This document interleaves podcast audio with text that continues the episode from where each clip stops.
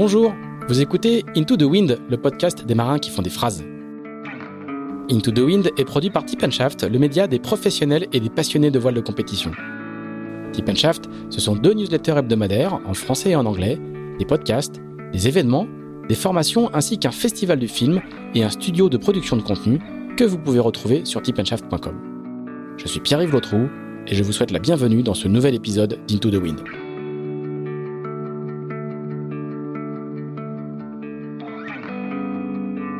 Bonjour Romain Athanasio. Bonjour Pierre-Yves. Eh ben, merci beaucoup de me recevoir pour ce nouvel épisode euh, d'Into the Wind. On est dans une, dans une splendide villa, parlant de la pointe de Trévignon, euh, à Traguin. Il y a la mer juste à côté, on la voit, on la distingue à travers les arbres de la propriété du voisin qui a fait pousser les arbres. tu m'as Ah, raconté ça sujet tout, qui fâche. tout à l'heure.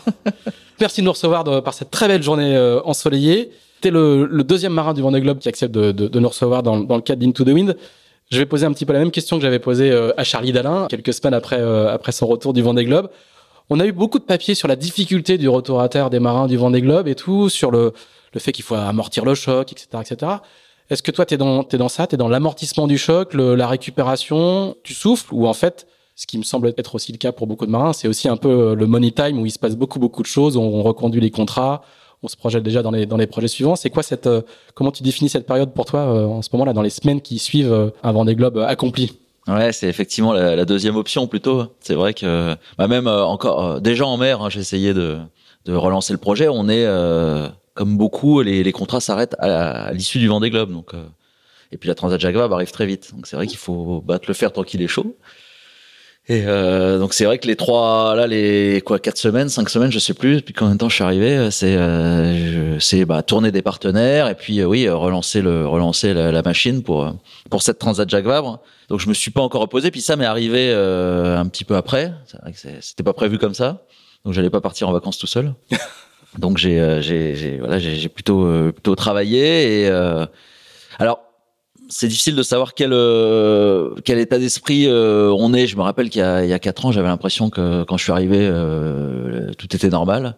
Puis en fait tu te rends compte que quand on te dit quelque chose tu l'oublies. Enfin on est encore un peu en mer hein, j'ai l'impression donc. euh, il y a quatre ans, ça avait vraiment été la remise des prix du Vendée. J'avais trouvé qu'il était, toi, le marqueur. Qu'on s'est dit, bon, allez, ça y est, là, terminé. Qui a lieu en général euh, mi-mai ou fin mai. ouais, hein, là, assez sera le moins 22 mai après. cette fois-ci. On se dit, voilà, ça y est, là, c'est fin de, fin de, la- fin de la récré. On, on remet les pieds sur terre et on repart sérieusement. Alors oui, oui, je suis, je je suis dans le, dans le, dans le travail et dans la, dans la préparation, mais euh, je sens bien que j'ai pas tous mes, tous mes, pas mes neurones, mais ouais, tous mes, toutes mes facultés. Il vaut mieux avoir les neurones dans, cette, dans, la, dans la période quand même. Ouais, ouais, carrément, justement. En plus, effectivement, ouais, on est, c'est, c'est ça qui est difficile, c'est qu'on est, on est quand même fatigué. Alors, je parlais avec Charlie, justement, il y a quelques jours, qui me dit, je, je dors deux heures tous les après-midi. Je dis, Putain, t'as, t'as de la chance, ça. ouais, je, je peux pas, mais oui, oui, je sens que j'ai la, par contre, moi, j'ai un coup de barre à 22 heures tous les soirs. C'est, c'est timé. Et c'est vrai que là, je m'écroule et quand on fait des, des apéros chez les, ah non, on va pas le droit de dire ça. Non. Bon, alors que, bon, bref. Des, euh, des, des apéros visio. des apéros visio. À, je- à 22 heures, tu- tout le monde me regarde et sait que là, c'est l'heure où, où je m'écroule. Donc, euh, il y a quand même, euh, il y a quand même un contre-coup qui arrive un petit peu après. En fait, on est tout de suite à, tu sais, on, on fait, on fait rire les copains parce que le, le jour de l'arrivée, on couche tout le monde. Alors que Il y a tellement d'adrénaline. voilà, il y a tellement d'adrénaline, tellement donc alors que tout le monde pense qu'on est on est cuit. Et c'est quand même quelques temps après, quoi, 15 jours, 3 semaines après qu'on commence vraiment à ressentir la fatigue. Moi, c'est tu vois, je, je me sens plus fatigué maintenant que qu'à mon arrivée. D'accord. Et alors, du coup, euh, euh, raconte-nous concrètement ce que ça veut dire quand, euh, quand on est dans, le, dans la reconstruction d'un projet. C'est-à-dire que tout de suite, t'as pas le temps de. Donc, tu savoures un petit peu euh, l'arrivée et puis tu, tu prends ton, ta voiture, euh, le break qui est garé dans l'allée là, et tu vas voir. Parce que Qui était neuf il y a quand je suis arrivé, qui a déjà 8000 km. t'as une, une petite, t'es- t'as- t'es une toute petite structure. Hein, euh, Ouais. Aller voir les sponsors, c'est toi qui le fais. Tu prends Oui, ta oui. voiture et tu, tu vas le long, le long de la Loire où il y a beaucoup de, beaucoup de, beaucoup de tes sponsors. Dans le Choletais, beaucoup. Ouais, ouais, c'est ouais, ça. carrément, con- con- concrètement comment ça se passe. C'est-à-dire que du coup, tu es là, tu dis bon bah, euh, t'appelles euh, le, ton sponsor principal, tu dis bah faut qu'on se voit pour discuter de la suite. Et comment ça se passe? Ouais, ouais, c'est ça. Et puis c'est euh, d'a- d'abord aller remercier les partenaires, les salariés, tous les gens qui ont suivi la course. Quoi. On se rend compte à l'arrivée que, ça- euh, voilà, que c'était, euh, que les gens sont contents de nous voir. Après nous avoir suivis pendant trois mois, ils sont contents de voir si on va bien, si toi, si alors les gens qui qui nous connaissent pas sont contents de nous voir. Les gens qui nous connaissent sont ils veulent qu'on vienne leur raconter. Donc ça c'est important ce passage-là. Il faut vraiment euh, que je mets moi je mets beaucoup l'accent sur les sur les salariés dans les dans- chez mes sponsors parce que c'est eux qui travaillent. Il faut pas qu'ils aient l'impression que tout cet argent part pour, pour, pour me payer un bateau et aller euh, soit vivre ma passion, soit euh, soit faire Et se T'aimes promener en mer. t'aimes quoi. bien ça en plus ce contact. Ouais, ouais, carrément, c'est- ouais. Quelque chose. euh, C'est pas une contrainte. Non, non, non, il est, il est, c'est pas une contrainte, c'est non. bon, puis après, euh, les gens me disent, euh, qu'est-ce que c'est qu'on va- c'est pas trop dur de, de- d'être revenu à terre. Je dis, attends, non, euh, c'est, sympa, quoi. Chaque fois que tu croises quelqu'un, il te félicite, euh, tu manges bien, tu dors dans un lit sec. Non, c'est plutôt cool, hein, faut reconnaître. Donc ouais, ouais, non, je les appelle et puis oui, ils m'appellent pour voilà, on discute, comment ça va, comment ça s'est passé, et puis euh, quand est-ce qu'on se voit? Je dis bah voilà, la semaine prochaine. Donc je fais, je fais ma petite tournée, tu vois, et puis je vais effectivement ouais dans les entreprises pour déjà euh, raconter la course. Donc euh, souvent ils réunissent les salariés. Alors, en ce moment, c'est un peu compliqué. Mais bon, il y a un coup à boire, il y a un petit buffet, et puis euh, je, je projette le, le film, le, le- les photos de la course, je le raconte. Alors, quand je fais des conférences, c'est très, euh, je fais des conférences dans les entreprises ou chez les sponsors, donc c'est un truc qui est très préparé. Là, euh, depuis euh, depuis un mois, c'est plus euh, au débeauté, tu vois. J'arrive, je raconte la course. Voilà, de toute façon, j'ai pas besoin de montrer un film en général parce qu'ils ont déjà tout regardé pendant trois mois.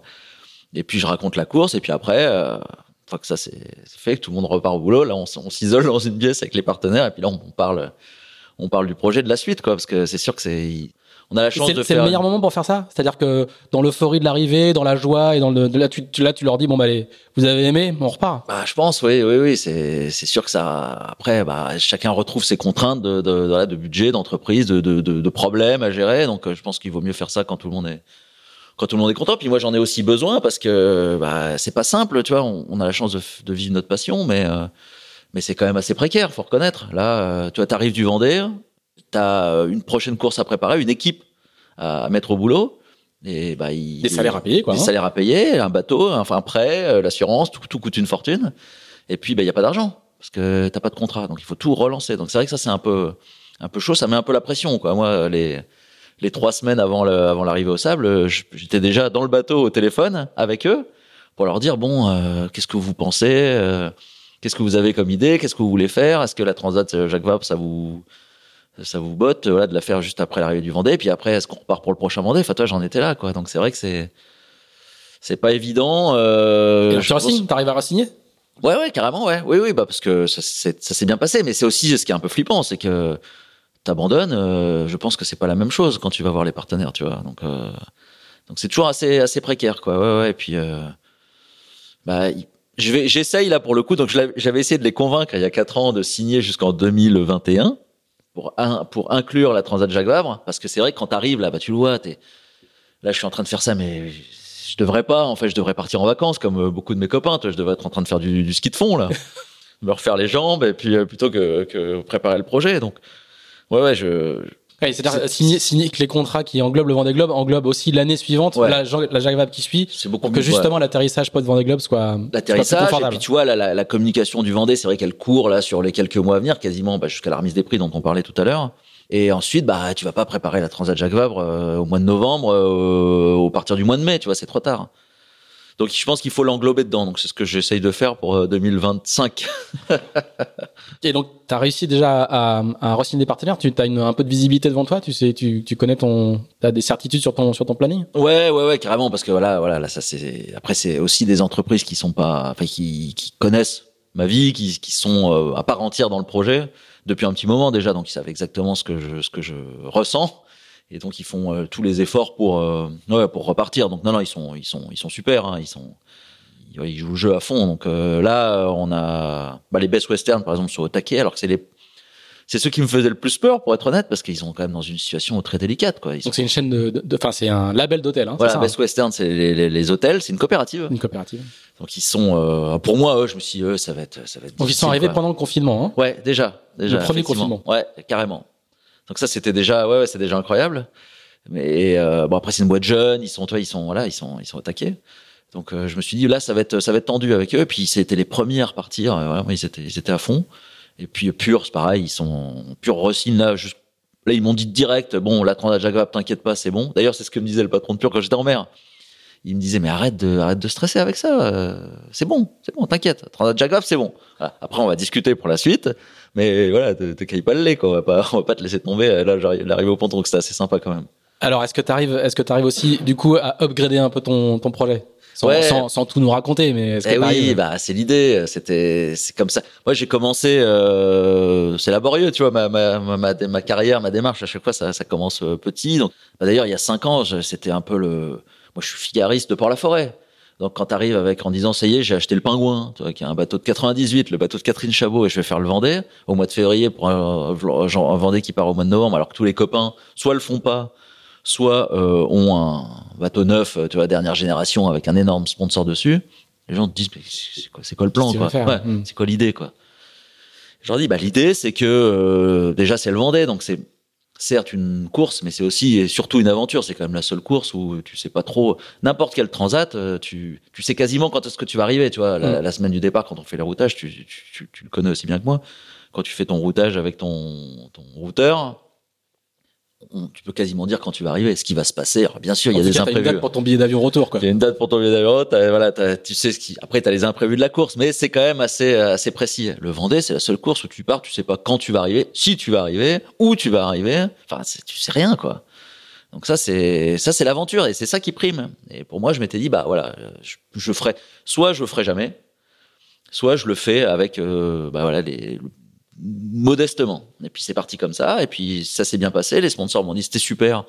On voudrait bien repartir. Et puis on a, j'ai acheté euh, Gitana Haiti, qui est devenu pure, pure Best Western, avec lequel j'ai fait le Vendée. Et puis là, bah voilà, maintenant effectivement, je- j'essaye encore de d'upgrader le projet, mais avec ce petit club de, de, de, de partenaires qui sont des PME euh, régionales, tu vois. Donc c'est pas non plus, je peux pas leur dire bon bah ça y est, j'ai terminé le Vendée, on achète euh, Charal et puis euh, ça coûte 3 millions par an et puis c'est parti quoi. Toi, j'embauche 15 personnes et puis on y va quoi. Évidemment, je peux pas dire ça non plus, donc faut trouver le juste le juste milieu. Bon, et donc sans rien révéler, euh, c'est en train de se, il y, a un il y a un truc qui est en train de se boucler. T'es en train de, de, de réussir à, à trouver euh, une, une nouvelle monture pour le, pour le coup d'après, quoi. Exactement. Mais là, on commence par la fin. On ne devait pas commencer par le début. Euh, Si, non, on commence toujours par la fin et puis après on repart au début. d'accord, voilà. d'accord, d'accord, d'accord. Oui, parce que figure-toi que j'ai écouté la plupart des podcasts des, des, des marins pendant le Vendée, donc c'est c'est marrant qu'on le fasse maintenant parce que moi, ça m'a ça m'a égayé pas mal de mes journées. Bah, tu vois, euh, donc, j'en j'espère- écoutais une vingtaine. J'espère que la, la prochaine génération écoutera euh, le podcast de Romain Talasio pendant le Vendée Globe 2024. Carrément, hein, carrément. Quel d'ailleurs, quand tu m'as appelé, je me suis dit, oh là, ça y est, je rentre dans, la- dans- dans le cercle fermé des marins euh,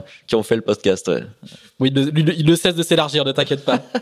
bon, du coup, t'as évacué gentiment ma question sur le fait que t'étais en train de réussir à, à boucler. On va pas en dire beaucoup plus parce que, évidemment, d'abord, c'est pas complètement fini. Et puis, euh, évidemment, les annonces sont réservées à tes sponsors. Mais on devrait pouvoir te voir sur un bateau un peu plus rapide. Ouais, voilà, sur les- ça. sur les- sur les pour, résumer, sans tout dévoiler, parce que je garde la primeur Bien aux, sponsors qui veulent faire une petite occasion à ça, mais on est en train de remonter le projet pour quatre ans avec les mêmes partenaires quasiment et euh, avec un bateau qui va quand même être euh, vachement cool. même Euh, si c'est pas Charal. Même si c'est pas Charal. Euh, ça veut dire aussi que c'est vraiment, euh, comme on le disait tout à l'heure, c'est vraiment aussi le moment où se joue beaucoup, beaucoup de choses. Euh, parce que justement, les bateaux disponibles sont au final pas si nombreux que ça. Vous êtes plusieurs sur les bateaux. On est un peu, comme on disait au, début, c'est un peu le money time, hein, cette, cette Ouais, période où va. il faut réagir vite. ça va super vite là. Il y a quatre ans, c'était allé super vite. Il y a huit ans, ça avait été un carnage. Moi, je me rappelle, j'avais Savéol euh, sur les bras, euh, ça m'avait dématé. On était parti sur la Volvo, j'avais le bateau à vendre. Enfin, c'était un cauchemar, quoi. Là, je me suis dit, euh, on va jamais s'en sortir. Le prêt à la banque, le bateau pété sur le terre-plein à Port-la-Forêt, enfin, le, carnage. Quand je suis arrivé avec, euh, et c'est comme ça que j'ai pu acheter le pingouin d'ailleurs, parce que je vous raconterai peut-être après, mais c'est vrai que je l'ai acheté à, à Franck Vallée. C'était le bateau de Tanguy de la Motte Tanguy Lamotte. et il n'arrivait pas à le vendre. Donc, euh, j'avais fait une proposition euh, indécente qu'il a accepté. Et puis c'est comme ça que j'ai eu le bateau et que j'ai pu partir. Donc c'était. Et puis quand je suis arrivé, tout est parti hyper vite. Et euh, là, on s'est dit bon, là c'est quand même un peu plus compliqué avec euh, avec le Covid et tout, c'est un peu la crise. Et ça repart euh, à fond quoi. Voilà, ça a été. C'est vrai que ça a été un grand succès, je pense. Et, euh, et grâce à ça, euh, on a on arrive à, effectivement à, à vendre les projets. C'est plutôt positif. Donc, et Ouais. c'est pas fini. Hein. Le- Il y a encore le mercato des bateaux n'est pas n'est n'est pas complètement clos. Il y a Ouais. encore beaucoup de. On est que quatre semaines après l'arrivée des premiers. hein. donc ça va, ça se joue quatre ou cinq semaines après l'arrivée des premiers. Donc c'est vraiment en train de se, se, se jouer maintenant. Je voudrais rapidement parler parce qu'on du coup on va pas parler. Ton Vendée Globe, tu l'as déjà beaucoup raconté. Il a été beaucoup couvert comme la plupart des, des, des coureurs du Vendée. Euh, mais je voudrais juste euh, rebondir sur une ou deux phrases que j'ai lues que, que tu as racontées. D'abord, tu as donné quand même l'image tout au long de, du Vendée. euh, euh, tes vidéos étaient quand même extrêmement c'est- C'était très sympa. Il y avait une forme de, de fraîcheur, de naturel, de simplicité. Euh, On, on voyait la difficulté quelquefois, mais on la voyait pas. On la, voyait pas souvent. Euh, Ce côté, cette petite phrase "Salut les amis", euh, c'était le gars qui racontait un peu, un peu ses vacances, même si quelquefois c'était en tête de mât ou qu'on se, qu'on se pétait des côtes. Et à l'arrivée, il y a une, une, une vidéo que j'ai trouvée vraiment hyper intéressante. euh, on a discuté juste avant, qui est celle de Brut.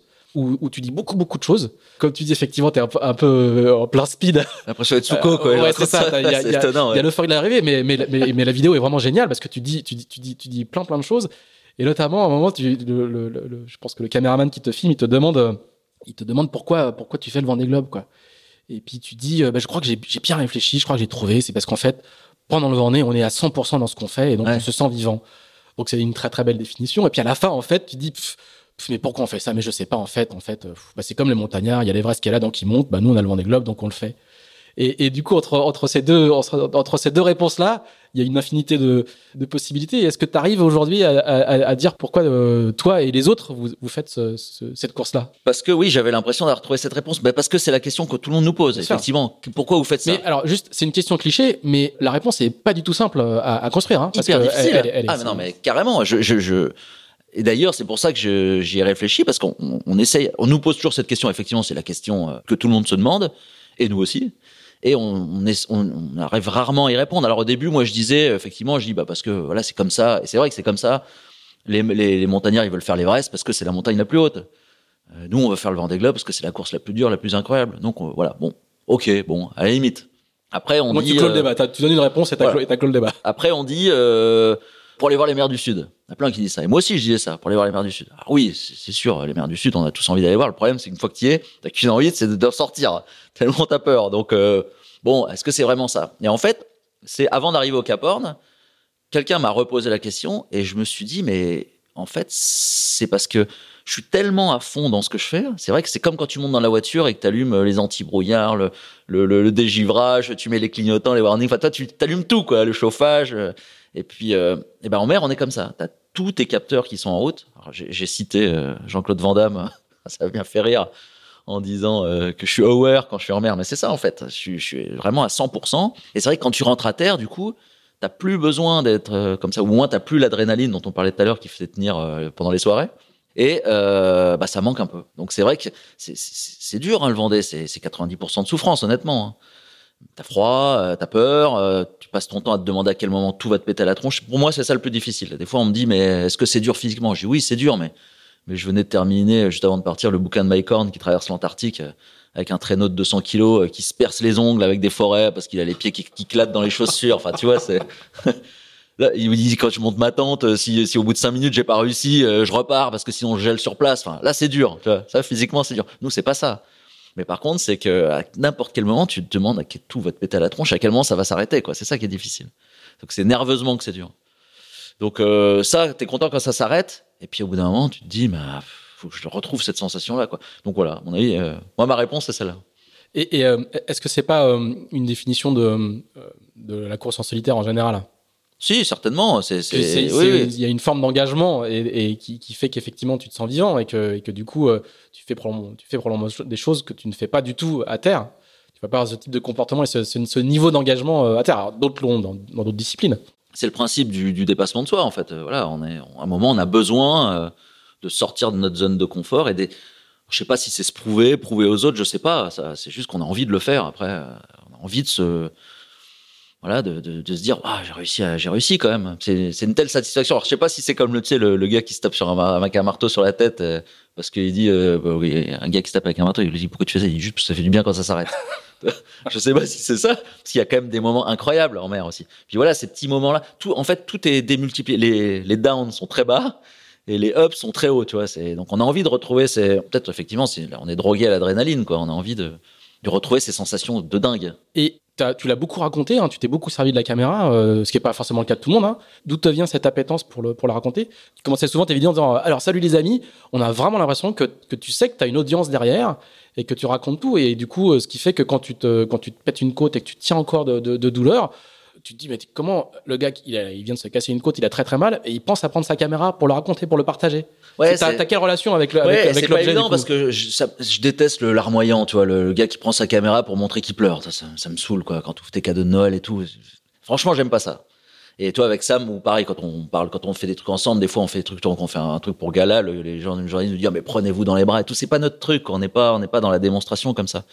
Mais par contre, j'ai envie de raconter aux, aux gens, et tu sais, c'est un peu comme quand tu fais un truc euh, sympa et tu dis, oh, c'est dommage, je suis tout seul, j'aimerais bien que ma femme, mes copains arrivent à voir ce que je suis en train de voir, tu vois. Donc là, je peux le faire avec, cette caméra. Donc ça, d'abord, un principe, c'est que, bah, certes, je fais le Vendée Globe, je fais un truc que j'avais envie de faire, mais, je dois quand même rendre des comptes, notamment aux gens qui financent tout ça. Donc euh, ces films, c'est un moyen de, de transmettre ce que je vis et donc de communiquer sur le projet, parce que à la fin du fin, c'est quand même ça l'histoire. À la fin, euh, le sponsor, il t'a donné un budget, il regarde en face combien ça a rapporté d'équivalence média, et puis si ça marche pas, ça s'arrête quoi en gros. Donc ça déjà, tu vois, rien que pour ça, il faut le faire. Et après, euh, j'aime bien le faire parce que je, effectivement, je sais que j'ai une communauté qui me suit et euh, j'ai envie de leur raconter ce que je vis. L'autre truc aussi, c'est que j'ai la chance de, pas la chance. À la limite, je joue pas la victoire. Donc je, je sais que les, les, les, mecs devant, ils peuvent pas tout dire. Tu vois, on a entendu, euh, je crois que c'était Yannick Bestaven, qui dit euh, je peux pas raconter euh, quelques jours avant d'arriver. Il dit non mais sérieux, ça y est, je vous le dis, j'ai plus de bout dehors, j'ai machin, je peux plus envoyer une voile de portant. Mais je pouvais pas le dire avant. Lui, il peut pas le dire parce que c'est vrai que ça sert son, adversaire. Mais moi, ça, je m'en fous. Moi, j'ai pas de, je, préfère tout raconter. Et donc je raconte. Et puis en plus, quand je raconte, faut pas que ce soit chiant. Si, si je passe mon temps à dire euh, c'est nul, c'est chiant, j'ai peur, euh, je m'emmerde, j'ai froid. Déjà rien que le, les, les, les, les, fans, enfin les fans, les gens qui suivent ou les gens qui financent, à moi ils vont dire bon t'es gentil, mais euh, ça te plaît pas, le fais pas quoi. T'as la limite. Donc moi j'ai envie de, de le raconter avec de, de, de l'entrain. Puis et puis dans les moments durs, je, même moi ça, ça me sert à moi. Tu vois, je me dis. Euh, Ouais, quand, quand, tu, quand, tu te, quand tu te blesses et que tu prends ta caméra, c'est parce que tu as envie de partager euh, Ouais. avec d'autres euh, ce- le, le moment difficile. Quoi. Bah, j'ai envie qu'il voilà qu'il parce qu'en plus je, je sais que quelques heures avant ou quelques jours avant j'ai peut-être fait une vidéo où je je- j'hallucine parce que je vois un truc magnifique toi quand je passe le, le, le détroit de Lemaire je suis entre l'île des États et tout là c'est incroyable ce moment-là je, je je joue pas quoi si tu veux je, prends ma caméra puis j'ai envie de leur leur faire leur montrer leur faire voir ce que je vis moi quoi enfin qu'ils hallucinent en même temps que moi et donc après, quand je me fais mal, j'ai envie aussi de leur montrer que bah c'est pas tout le temps drôle non plus, et puis que je me suis vraiment fait mal. Donc ça, c'est pas plus pour me, c'est pas tant pour euh, pour me plaindre ou machin, c'est juste pour leur dire, bah, c'est pas très drôle. Et d'ailleurs, j'essaye de le faire. Donc j'essaye de raconter sympa, que ce soit agréable à regarder, et puis de transmettre mon mon plaisir. Mais je le fais aussi dans les moments difficiles. Quand je monte dans le mat, je suis au bout de ma vie, quoi. Et là, il y a pas de filtre. Hein. Là, quand je redescends et que je prends la caméra, déjà quand je suis en haut, je leur dis j'ai peur, j'ai peur, quoi. Puis quand je redescends en bas, tu vois, j'ai, je vois moi, moi, je vois ma figure, quoi. J'ai... Et là, je, je le raconte vraiment. Ou alors euh, dans le dans le au passage de Bonne Espérance, où je suis au fond du bateau là dans le noir. Bon là, c'est pas drôle du tout. Mais Là, je leur dis voilà, c'est c'est aussi ça le Vendée, quoi. Donc j'essaye en fait de raconter vraiment la réalité. Dans les moments sympas, parce que euh, il faut quand même que ce soit sympa.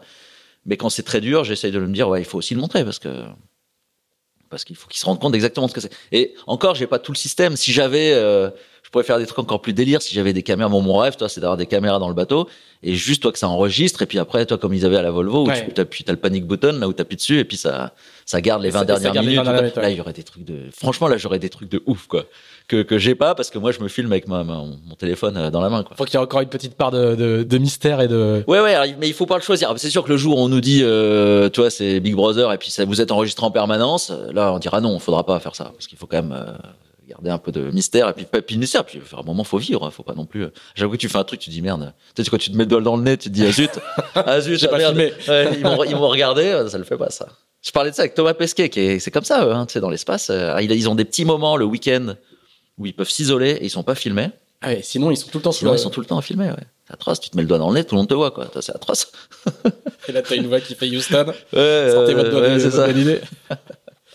Alors, euh, on, on va on va reparler du Vendée Globe un peu plus tard parce que c'était déjà ton, ton ton deuxième, mais tu connais le principe d'Itonomine puisque tu as écouté plusieurs épisodes euh, pendant le Vendée et on est on en est très fiers.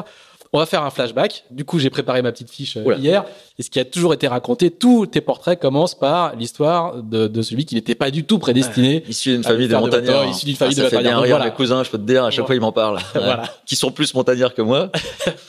Donc du coup, il faut que tu. D'ailleurs, j'étais étais même chroniqueur au Dauphiné libéré pendant Oui. pendant pendant, pendant le Vendée Globe Ouais. puisque tu es euh, d'origine De- de- montagnarde. Tout à fait des Hautes-Alpes. Alors, ra- raconte-nous euh, comment commence cette, cette histoire de, de- du gamin qui ne devait pas faire de bateau et qui a fini par faire du bateau son métier. Bah, euh, mon père est des Hautes-Alpes. Et là, de- du côté de mon père, ils sont des Hautes-Alpes. Mon grand-père était guide de haute montagne. Il a, c'est un des créateurs de la station de Vars. ouais. Voilà. C'est dans le chapeau de chacune des chroniques du Dauphiné libéré. Un des fondateurs, hein, mais ils avaient un, c'est vrai qu'ils avaient un empire à Vars. Il avait plusieurs magasins et tout. Il était directeur de l'école de ski. Enfin voilà, c'était des skieurs. Ma tante fait, était en équipe de France avec les sœurs Guetchel, Annie Fameuse, tu vois. J'ai une photo, il y a une photo du grand-père dans l'appartement, euh, qui a plus maintenant, mais qui avait dans la, enfin, dans l'appartement de la grand-mère qui était derrière le magasin. Où il y avait euh, Léo Lacroix sur les, enfin, mon, grand-père sur les épaules de Léo Lacroix parce qu'il s'était cassé la jambe, je crois, à l'époque. Il avait passé un an et demi dans le plâtre. Donc, euh, c'est, fois, c'est des skieurs, quoi. Et ma mère est de l'Oise. Et mon père travaillait dans les travaux publics. Mon père est un peu un aventurier, tu vois. Je crois que son premier boulot, c'était euh, sur le fleuve Congo. Il faisait des relevés au Zaïre. Il avait 20 ans. Il arrivait là-bas. Il nous racontait quand on était gamin qu'un jour, il, il baisse son pantalon, tu vois, dans un buisson, et puis tout le monde se marre parce qu'il avait, les fesses toutes blanches, tu vois. Donc, il avait, mais les mecs avaient jamais vu un blanc, quoi, tu vois. T'imagines dans quel, euh, c'était, c'était vraiment l'aventure pour lui, quoi. Donc, ouais, il a, il a toujours adoré ça. Et quand je suis né, il devait avoir 35 ans.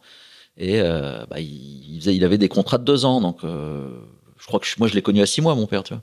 Il, est, il était parti au Pakistan et ma mère l'a rejoint six mois après. Je crois qu'elle, donc, euh, et on a habité deux ans là-bas. Deux ans au Pakistan, deux ans au San Salvador, deux ans au Nigeria, deux ans dans, Donc, la vie la dans le BTP. euh, Ouais. Mais alors expat euh, à, la, à la formule de mon père, quoi. C'est-à-dire un peu en marche quand même. Tu vois, il n'aimait pas le- les ghettos euh, de blancs. euh.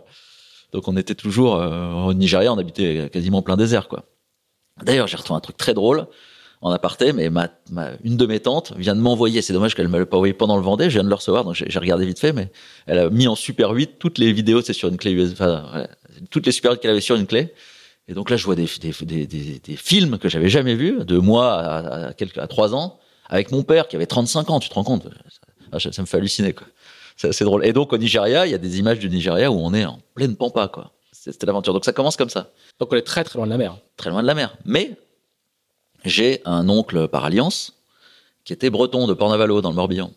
Et je passais mes vacances d'été chez lui. Lui, il avait un poker, un poker dinette, 8 mètres 25. Et euh, je faisais du bateau avec lui, quoi. Et c'est comme ça que j'ai commencé l'été à faire du bateau avec lui, quoi. Donc voilà, à Port-Navalo, dans le Golfe, et puis on allait à Méaban, à, à Watt, euh, voilà. C'est la petite graine qui, qui, qui fait tout démarrer. Et Bon, ouais, et- t'es fan. ouais, ouais, Et- bah. Et t'adores ça. Oui, bah, non, pas, pas spécialement au début. Je me rappelle qu'à un moment, on passe derrière une, une, une, les vedettes vertes à l'époque. C'était les vedettes vertes dans le golfe. Et putain, il y avait des vagues énormes, toi, avec un, pour un gamin sur un bateau du mètre 25. Et j'avais eu peur. tu vois. Ça m'avait pas plu du tout, quoi, le bateau qui monte comme ça. Bon, voilà. Donc, euh, non, non, j'aimais bien, mais j'aimais, plus la, la, Bretagne, quand j'avais mon petit, enfin, ouais, quand même, j'avais ma petite maquette, mon petit bateau que je faisais naviguer tous les jours. Je réglais les voiles et tout. Donc, c'est vrai que quand même, j'aimais bien, mais, mais sans en avoir envie, voilà, sans plus quoi. Donc ça, ça a duré. Bah, on est rentré en France en je devais avoir 7 ans, et puis voilà. Ça... Donc j'allais l'été entre deux voyages, et ensuite, euh, bah, de notre retour en France, on s'est installé dans l'Oise. Et puis là, j'allais passer pareil, toujours les vacances d'été chez lui. Et à 13 ans, j'étais en cinquième, 12 ans, je sais plus. J'avais pas très bien travaillé à l'école. L'école était un peu dure euh, dans mon village, donc j'ai changé plusieurs fois. Enfin, c'était un peu, c'était- très compliqué. J'avais euh, des copains du village, un, copain qui avait trois frères. Ils étaient quatre frères, tu vois. Et le père qui était assez, ça, si elle m'écoute, faut faut je pèse mes mots. ils sont super, hein, mais toi, ils étaient très, c'était la famille, tu vois. euh, euh, lui avait une grosse, un gros job à Paris. Elle, elle nous faisait le catéchisme. Enfin, tu vois, c'était, tu vois, un peu l'ambiance, quoi. Un jour, ils viennent voir mon père en disant bon, Romain pas très, travaille pas très bien, donc euh, on a mis Bertrand, l'aîné, euh, à Chauny dans l'Aisne en pension, c'est super. Hein. Donc putain, sympa, tu vois. Donc je me suis retrouvé là-bas en cinquième. En pension. En pension à Chauny dans l'Aisne. L'horreur, quoi. Une prison pour gosses. Hein. Et c'est l'année où Florence Artaud a gagné la Route du Rhum. D'accord. Moi, à l'étude, je suivais ça. Enfin, tu, tu te, rends, tu te rends compte comment c'était. Enfin, tu vois, le trimaran doré. Elle arrive au, au coucher du soleil Ah, elle euh, était en belle. Guadeloupe. Enfin, voilà, euh, c'était, c'était et c'est en délire, direct à la télé. Hein. Ouais, puis elle bat en euh, Philippe Poupon en plus. Mm, mm. Putain, C'était, je me rappelle, mon père arrêtait pas de dire non mais elle gagnera jamais. Pou- Poupon, c'était le taulier quoi, tu vois. Elle gagne devant lui, enfin c'était incroyable. Donc euh, ça, ça me passionnait. Alors c'était court, c'est vrai que ça durait quoi, 14 jours peut-être à la mi, je sais pas Mm, combien de temps, mais. Donc j'adorais ça. Et quelques semaines plus tard, mon grand oncle est venu me chercher un mercredi après-midi pour m'emmener au salon nautique. Voilà. Et puis alors là, ça y est, c'était, c'était parti. Je, je, je voulais entendre. Voilà, pour ma passion est née comme ça quoi. D'accord. Et, là- et- et à cet âge-là, tu as envie de, de t'as envie d'en faire ton métier. T'es- Comment Ouais. tu projettes ça La machine à café. Machine à café. ouais. Euh, ouais, ouais, ça y est. Oui, oui, là, je veux en faire mon métier. Donc, je, je, euh, j'achète voilier voilier. Euh, je me rappelle d'un, j'étais allé à Vars euh, parce que c'est mon, mes oncles et tantes qui m'emmenaient faire du ski. Euh, quand j'étais gamin, ils, avaient trois, avec, leur- avec les cousins, on partait tous euh, dans la Volvo. Ah, C'est drôle, ça, c'est notre époque. hein. On mettait, on baissait tous les, ils baissaient tous les sièges derrière. On mettait des grands matelas. Et puis, il y avait les quatre gosses, toi, sur les matelas, toute la nuit, on roulait. Ah, T'imagines, t'imagines, on ferait plus ça aujourd'hui. ah, c'était la bonne, euh, ah, c'était sympa. Dans le, tu la, la Volvo, tu vois la Volvo, là, tu ouais. vois, la, la 240 diamants, là. Euh, le- la très grande. ouais. ah, le, le corbillard, là, ouais. Bah, je dis ça parce que c'est un de mes partenaires, ouais. Mais c'est affectif, hein. C'est, d'ailleurs, c'était, c'est une aparté, mais j'étais tellement content d'avoir ce partenaire Volvo parce que pour moi, c'est la voiture de, de- des vacances quand je suis gosse, quoi. Et tu sais, avec le truc qui clignote pour la, quand t'as pas mis ta ceinture, là. Ouais. Donc on part euh, à Vars comme ça, et puis euh, c'est vrai que je, je, je faisais halluciner tout le monde parce que moi j'allais à la librairie en bas, euh, tu vois, au, au- sur le front de neige là, pour acheter mais- mais qu'est-ce qu'il Il y avait un exemplaire Il y de avait un Voler-Volier. exemplaire de Voler Volier. ouais. Et puis j'ai acheté chaque euh, chaque euh, chaque salon nautique le l'exemplaire de bateau qui faisait un dossier spécial qui était épais comme la Bible, dans lequel il y avait tous les bateaux présentés au salon. C'était fabuleux quoi. Donc euh, voilà, ça c'était c'était voilà comme ça que je vivais la voile. Et puis l'été. Et j'ai réussi à trouver euh, en fin de collège, il y avait un petit club à côté de chez moi, à la Croix-Saint-Ouen, un petit bled sur l'Oise. Et je suis allé là-bas et pour m'inscrire, le gars m'a dit bah écoute, tu sais naviguer? Je crois. J'en fais un peu l'été. Et puis il a pris son, son, son laser, il m'a mis dans un autre laser, il m'a dit bah suis-moi. Puis il a fait quelques zigzags sur l'Oise, donc je l'ai suivi, euh, c'était facile. Et puis il m'a dit bon ok, on te prend. Puis c'est comme ça que j'ai commencé à faire de la régate euh, bah, dans l'Oise quoi. Voilà. Donc ça a commencé. Euh... Qui, qui est pas, qui est pas connu pour être un, Non, un foyer de régatier. Ah, euh, c'était rustique ouais. Ouais, il y avait, je me rappelle qu'il y avait le, le, le, le président du club qui était sur la sur la colline et qui surveillait les péniches. Et puis dès qu'il y avait une péniche qui passait, il sifflait. Là, tout le monde se mettait sur les côtés, la péniche passait, et puis celui qui gagnait, c'était celui qui passait au ras du au Ah ras de la péniche. Ouais, ouais, c'était.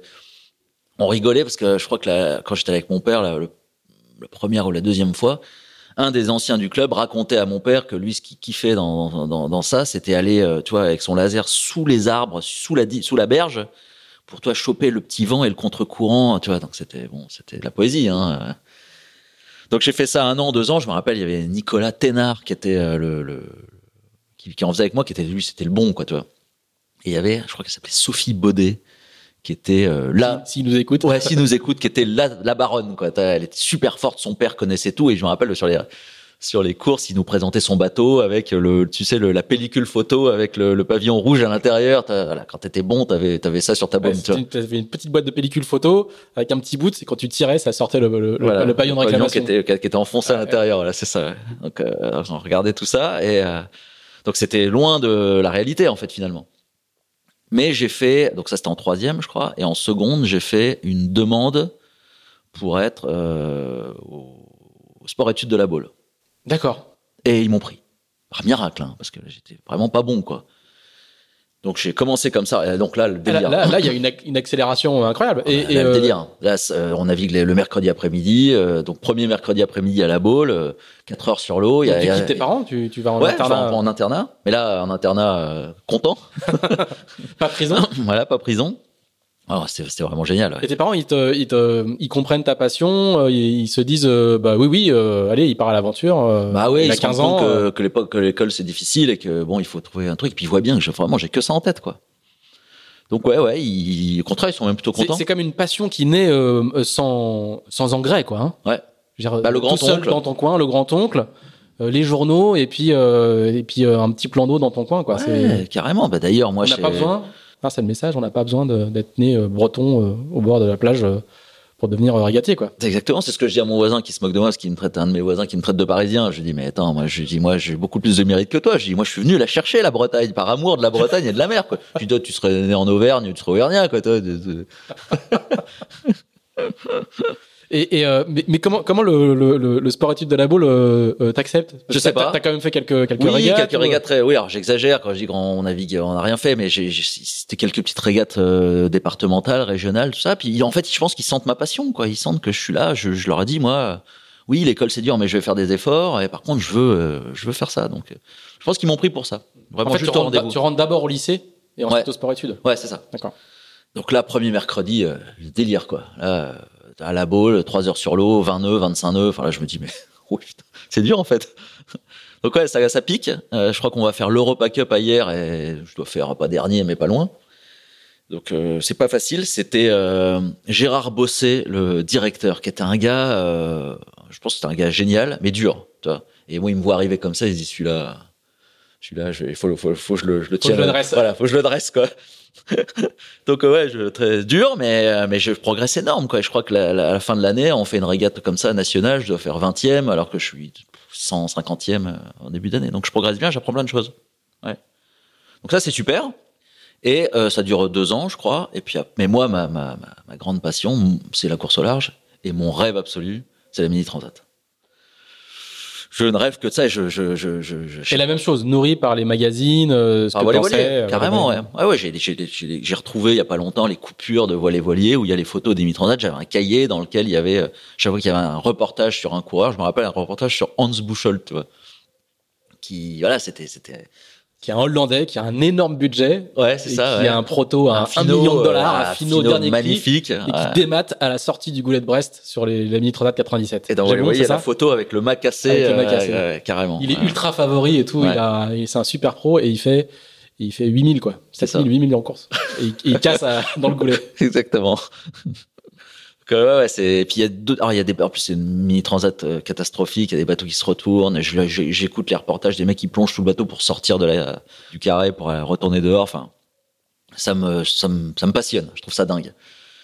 Donc je veux faire ça, mais là je j'ai pas un centime. Mon père a pas spécialement d'argent. euh, J'ai pas de moi non plus forcément. euh, J'en ai pas. J'ai pas de sponsor. J'ai j'ai pas de pas de CV. Enfin j'ai rien quoi. En quoi j'ai rien. Et t'as quel âge là? Bah j'ai 17 ans. 17 ans. Et ma, une de mes tantes qui habite Paris, elle me voit comme ça, elle me, me prend chez elle à Paris et elle m'aide à faire euh, les dossiers de sponsoring et tout. Et j'ai une cousine dont le copain est à HEC. Me, il, me dit, bon, viens voir, viens me raconter. Donc je lui explique. Et il me dit, ah ouais, donc euh, bon, il y a un petit peu de boulot. donc on va reprendre depuis le début. Et je fais pendant trois semaines avec lui, euh, derrière l'ordinateur, un dossier de sponsoring et tout que je vais imprimer chez l'imprimeur avec des photocopies couleurs qui, qui coûtent 3 francs la copie. Enfin, tu vois, ça part de là, quoi. C'est, quand j'y pense maintenant, ça me fait rire. Et un jour, je vais, je sais plus, à, à Perros-Guirec. Euh, Oui, parce que je fais du 4-20 avec Clément Machtel, qui est, euh, j'étais à la suite du sport-études. On fait du 4-20 ensemble à Paimpol. Et, euh, Clément qui est l'un des responsables des Hansen euh, Ouais, en c'est France aujourd'hui. et on se retrouve euh, au lycée, parce qu'après le Et qui sport-études et de la Baule. la mini euh, il y a pas très longtemps. Ouais, tout à fait. Et le, le lycée de Paimpol ouvre une section sport-études. Il me dit, viens, on y va, on tourne ensemble, on fait du 4-20. Donc on se retrouve là. Là, je passe là un peu, parce que là, c'est un peu long, puis il faut pas que les enfants écoutent ça. mais, mais là, c'est très dur à l'école. Et je, il y a une régate de Figaro à Perros.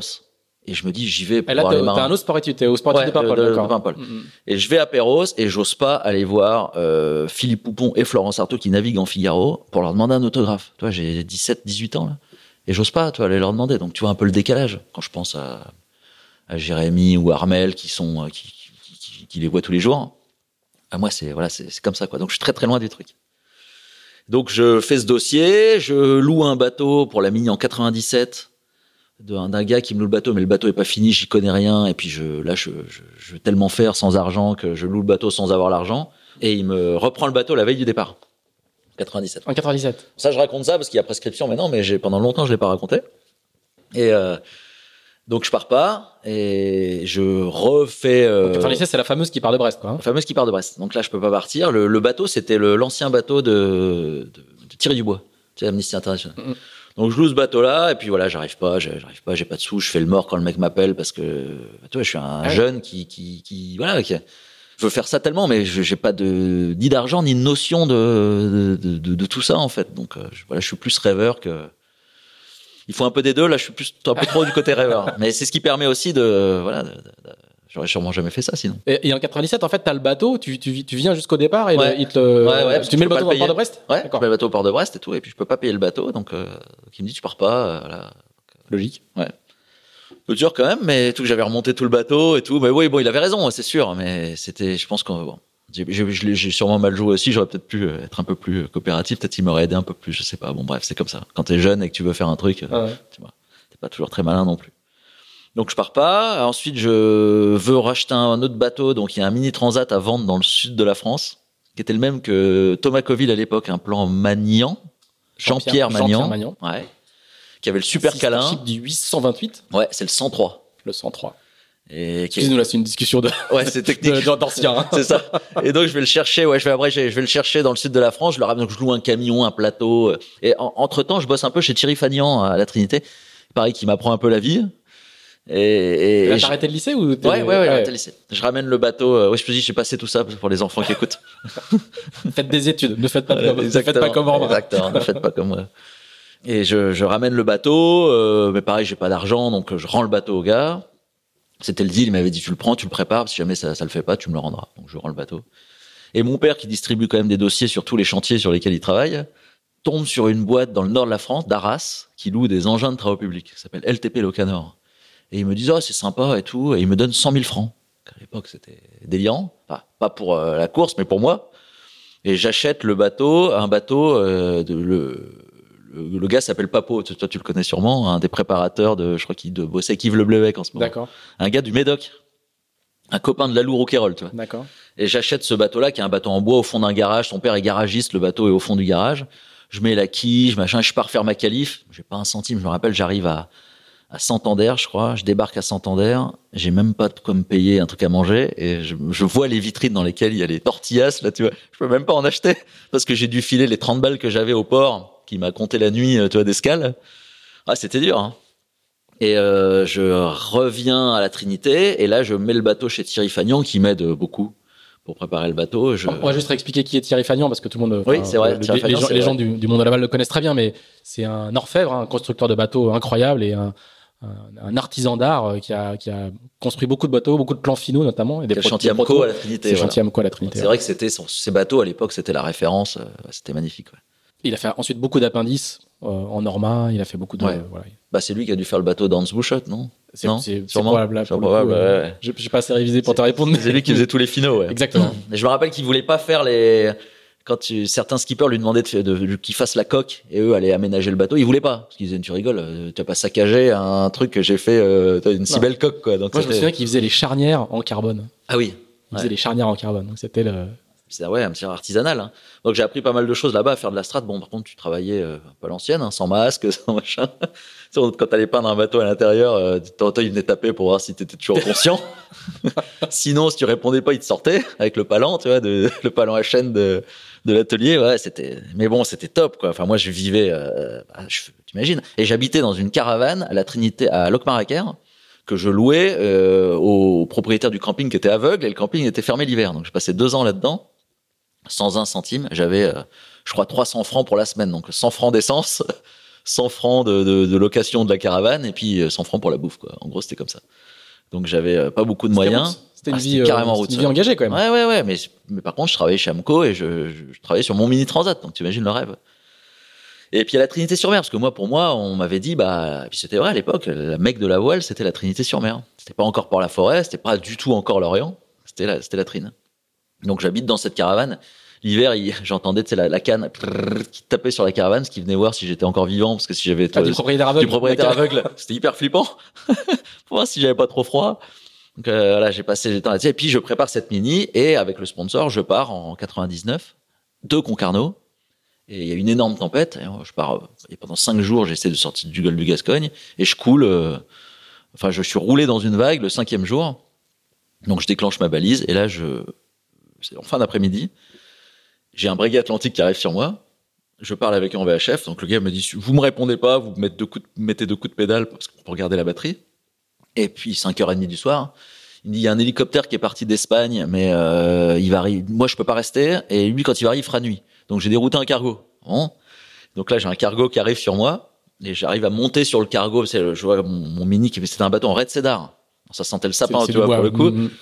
En, en bois euh, et donc le bateau éclatait en morceaux à chaque fois qu'il tapait un coup. Puis à chaque fois qu'il tapait sur la coque il s'écartait. C'est le, le, le principe c'est que le cargo vienne au vent pour casser la mer et puis te récupérer. Mais là il, il faisait 80 mètres donc il cassait pas beaucoup la mer. Il y avait une mer démontée quoi. J'ai passé cinq jours. J'ai abrégé un peu le, la course mais c'est vrai que les cinq jours que je passe la mer est démontée quoi. C'est une édition de la Mini Transat en fait qui est assez charnière parce que je crois qu'il y aura que 40% de la flotte à arriver Ouais. euh, à la fin. Euh, vraiment, il y a beaucoup beaucoup de, dégâts et c'est à l'issue de cette euh, édition-là que se met en place un système de qualification extrêmement strict qui perdure aujourd'hui encore où il faut faire euh, à l'époque tu pouvais faire un aller- un aller-retour dans le golfe de Gascogne. Aujourd'hui, il faut faire euh, une qualification de plus de 1000 milles. Ensuite, il faut faire 1500 milles en course. Voilà, ça a beaucoup fait monter le niveau des, coureurs et le niveau de préparation. Et c'est cette mini transat là de 99 qui déclenche ce- ce- cette, cette mise en place à cause des conditions qui avaient été euh, rencontrées par les coureurs et aussi un petit peu du niveau d'impréparation d'une bonne partie de d'une bonne partie de la flotte. Carrément, et d'ailleurs aujourd'hui le système de qualification du, du- de la- de- de l'organisation de la mini transat et euh, nous même à l'IMOCA on s'en sert d'exemple parce que tu vois c'est c'est vraiment ils ont c'est super quoi, c'est très bien fait. À juste titre effectivement parce que c'est- c'était un peu compliqué. Donc ouais ouais, je, je monte sur le cargo et là je donc j'arrive à un moment à attraper l'échelle de corde et je monte mon bateau est entre deux eaux. hein. Alors je passe sous ah oui le bateau chavire donc je passe sous le bateau pareil comme je le lisais dans Voler Voilier. Là, je me retrouve euh, comme un imbécile sur ma coque avec le bateau retourné et avec l'eau qu'il y a dedans, le bateau se remet à l'endroit. Parce que j'avais le bulbe et tout. À l'époque, c'est pareil, on n'avait pas les mêmes tests de stab. Et un Ah, bateau il est à l'envers avec, la quille en l'air. Ouais. Bah, J'avais pas de quille et il est stable à l'envers.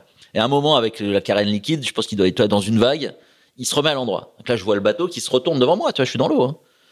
Et je monte sur le bateau, je déclenche la balise, le brigade atlantique vient, le cargo arrive, j'arrive à monter sur le cargo et je monte sur l'échelle de corde et là, je sens une main, toi, qui m'attrape l'épaule et qui me, qui me porte, tu vois, pour me monter sur le bateau. Et là, c'est une espèce de grosse mama allemande qui est matelote euh, sur le bateau Ah qui me dit viens par là gamin. Moi je monte sur le bateau. Bonjour madame. Elle me fait monter dans les dans les dans les, les coursives et là mais c'est un, un- donc un cargo qui traverse le golfe de Gascogne avec une tempête d'ouest. C'est délirant quoi. C'est-à-dire que ça, ça gîte de 45 degrés de chaque côté quoi. Tout est amarré, la machine à café avec des, des, des tendeurs et tout. Tu te dis mais comment ils vivent là-dessus quoi? Donc je m'assois, elle me fait un café, et tout, je suis en TPS. hein. Et ça dure 10 minutes. Et à moi, elle me dit, bon, on va aller voir le commandant. Je dis, bah oui, on va le remercier quand même. Donc je repars dans les coursives, j'arrive à la passerelle là-haut et je vois le commandant, je le remercie.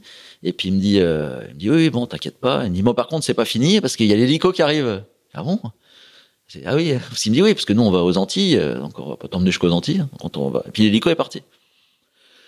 Et là, je vois l'hélico qui arrive, qui se met en stationnaire sur le pont. Donc on redescend, on va sur le sur le pont. Ah tu ouais. vois. ouais, ouais. Et puis là, ça dure 10 minutes, l'hélico reste. On, on est comme deux cons avec la dame sur le machin. Et puis je- le commandant revient, puis il me dit ah ça le fait pas avec les câbles. Il peut pas envoyer le plongeur. Il va te prendre euh, à l'arrière du bateau. Alors nous voulons repartir. On arrive à l'arrière, puis là t'as l'hélico qui est, je sais pas, euh, pas au-dessus parce qu'il peut pas se mettre au-dessus, donc toi qui est en stationnaire à, à 20 mètres derrière, tu vois, de- le- le machin, puis il nous envoie un bout avec un mousqueton. Et là, la dame en, en prend le bout, me le passe autour de la taille, et puis juste avec le mousqueton, toi qui passes dans le truc. Donc quand tu tires, ça sert, tu vois. Et puis là, je vois le pilote qui fait des grands gestes comme ça, qui fait non, non, non. En fait, c'était juste pour récupérer le plongeur.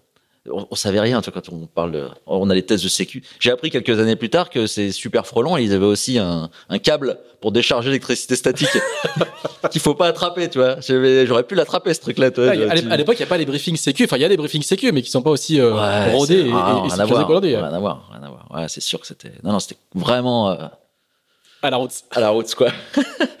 donc, euh, donc, on ramène le plongeur et là, je, il m'accroche, il, me prend, et il me met le truc autour de sous les bras, tu vois, puis on s'assoit sur le bord et là, tu imagines, ya, on fait toute la, tout le pendule jusque sous Oh l'hélico, puis on remonte dans l'hélico. Là, le mec se enlève sa combi, là, un t-shirt euh, Iron Man et tout. Là, je me dis, oh putain, toi t'es comme ça, toi, dans, ta TPS. Ouais, C'était drôle. Et il me dépose euh, à Riron.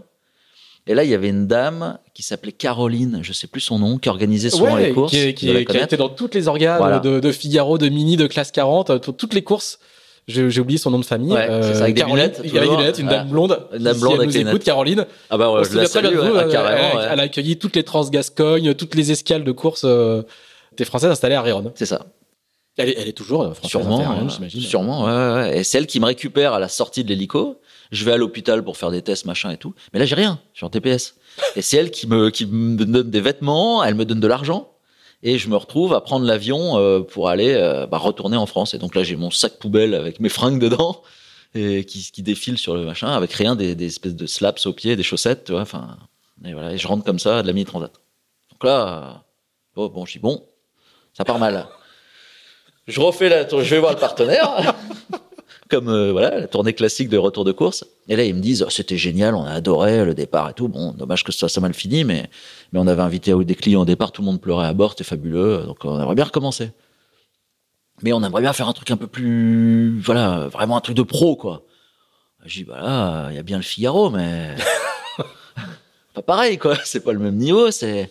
Et puis ils me disent combien ça coûte? Alors je crois que ça coûtait 600 000 francs à l'époque, c'était très cher en plus. Et euh, ils me disent bah ok. On... Un peu moins de 100 000 euros aujourd'hui. On est obligé de Ouais. traduire pour Ah, les, on pour les plus traduit, jeunes. ça hein. fait- ça ouais. fait mal hein, quand on commence à parler en francs. Mais je pense qu'à l'époque, les 600 000 francs valaient les 600 000 euros d'aujourd'hui peut-être. Exactement. du coup, ça fait un beau budget. Mais, euh, ça faisait un beau budget, ouais, ouais. Puis euh, moi, j'avais rien eu, donc je me retrouve salarié. Il me prend comme salarié, donc je, je- je- je loue un appart. Et oui, et donc je fais une demande au centre d'entraînement de Port-la-Forêt et ils me prennent parce que Loïc Ponceau était le directeur de course de la Mini Transat. Donc c'est là qu'il m'a vu. Il a dû se dire bon, euh, il a un peu galéré, mais il en voulait le gamin, donc on le prend et ils me prennent par miracle. surtout, tu arrives avec un projet euh, pro. financier. j'arrive avec un projet financier. critère important pour Ah entrer bah à ouais, ouais, Port-la-Forêt. c'est clair, c'était c'était important. Donc là, on, quand même, en, en une poignée d'années, enfin même pas, en une poignée de mois, tu passes de du gars qui dort dans une caravane à euh, À pro. projet pro Ouais, à, à ouais. Port-la-Forêt. À Port-la-Forêt, carrément. Et donc là, je loue un appartement à Bénodet. Alors, Port-la-Forêt à l'époque, c'est le, c'est le, c'est le début du décollage de Port-la Fin. C'est le passage. Euh, ça fait déjà 10 ans que le, ba- le bateau est en monotypie, mais c'est déjà euh, les coureurs de Port-la ont déjà remporté plein, plein de, plein, plein de courses. Mais le centre n'a pas encore euh, formé des, des coureurs qui vont gagner le Vendée Globe. C'est, on est, on est juste avant ça, quoi. On est juste Ouais. avant le, le règne de Mijdej sur, euh, sur le, le- la voile en solitaire. euh, oui, oui, j'ai Figaro. encore figariste, en fait. Exactement, ouais, c'est ça, c'est C'est-à-dire quand tu quand, C'est déjà un lieu de référence, Ouais. mais ça, ça, ça ne domine pas comme ça, ça va le dominer ensuite. C'est clair. Ouais, ouais, quand, quand Isabelle Autissier lui donne la barre de- du bateau pour le Vendée, on, on sait que c'est un bon, mais bon, c'est un figariste, quoi. C'est pas, c'est sûr que c'est pas le grand, c'est pas Dieu, quoi. c'est pas encore Dieu. C'est pas encore Dieu. Donc, euh, ouais, ouais, je, Et je toi, suis donc, du là. coup, en quelques semaines, toi, tu te retrouves Ouais. là-dedans, quoi. Ils me prennent là. Donc là, j'arrive avec mon Figaro, je loue un Figaro, je mets LTP Le Canard dessus, je le prépare chez François Robert, que je connais pas, et puis j'arrive à Port-la-Forêt. Et là, c'est, là, c'est- donc là, c'est dur. hein. Mais c'est incroyable, quoi. Ouais, j'ai, euh, j'ai, euh, je, je loue un appart, je, je loue un appart à Bénodet, et j'ai, j'ai un salaire. Je, gagne pas grand chose, mais, et je vais au géant de Quimper, et je m'achète une télé, un magnétoscope. Le rêve absolu, quoi. Et là, je pose dans mon salon la télé et le magnétoscope que j'ai acheté avec mes sous, tu vois. C'est, dingue. Donc là, c'est, je suis bon. Et j'ai une Clio. J'ai une Clio euh, qui me prête pour me déplacer, sur lequel écrit LTP Le Canard. Enfin, tu vois, le truc, le, le rêve absolu, quoi. C'est fabuleux, quoi. Et t'as euh, euh, 20 ans, 22 ans? Ouais, ouais, j'ai 20 ans. Ouais, 20 ans. ouais.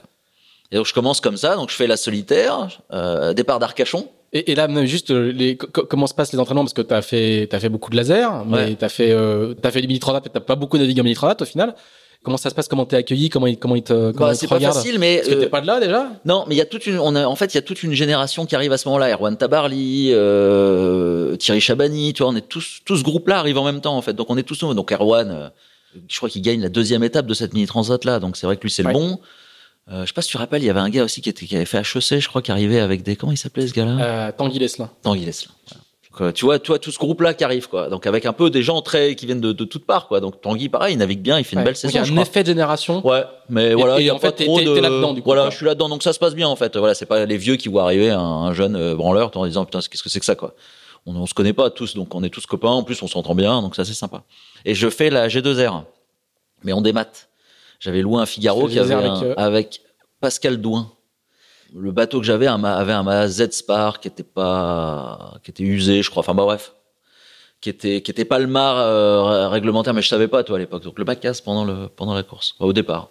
Donc je rentre et puis après je fais les entraînements à Port-Laf et puis je fais le Figaro au départ d'Arcachon Donc ton premier Figaro, c'est en, en 2000. en 2000. Et ça se passe plutôt pas. Je crois que je fais 38e euh, sur 50, tu vois. Mais franchement, enfin, c'était pas, c'était pas, c'était pas ridicule, quoi. Ça se passe. En plus, je fais ma course euh, propre, quoi. Enfin, dire, je fais pas, je me retrouve pas sur les cailloux, ou, tu vois. On se fout pas de ma gueule, quoi. Donc, euh, ça va. Euh, L'année suivante, je refais le Figaro. Là, c'est un peu plus dur parce que là, j'abandonne une étape parce que je suis hors temps. Je fais un- on se plante dans une, euh, dans, sur une étape dans une molle et puis là, je, je fais hors temps complet, quoi.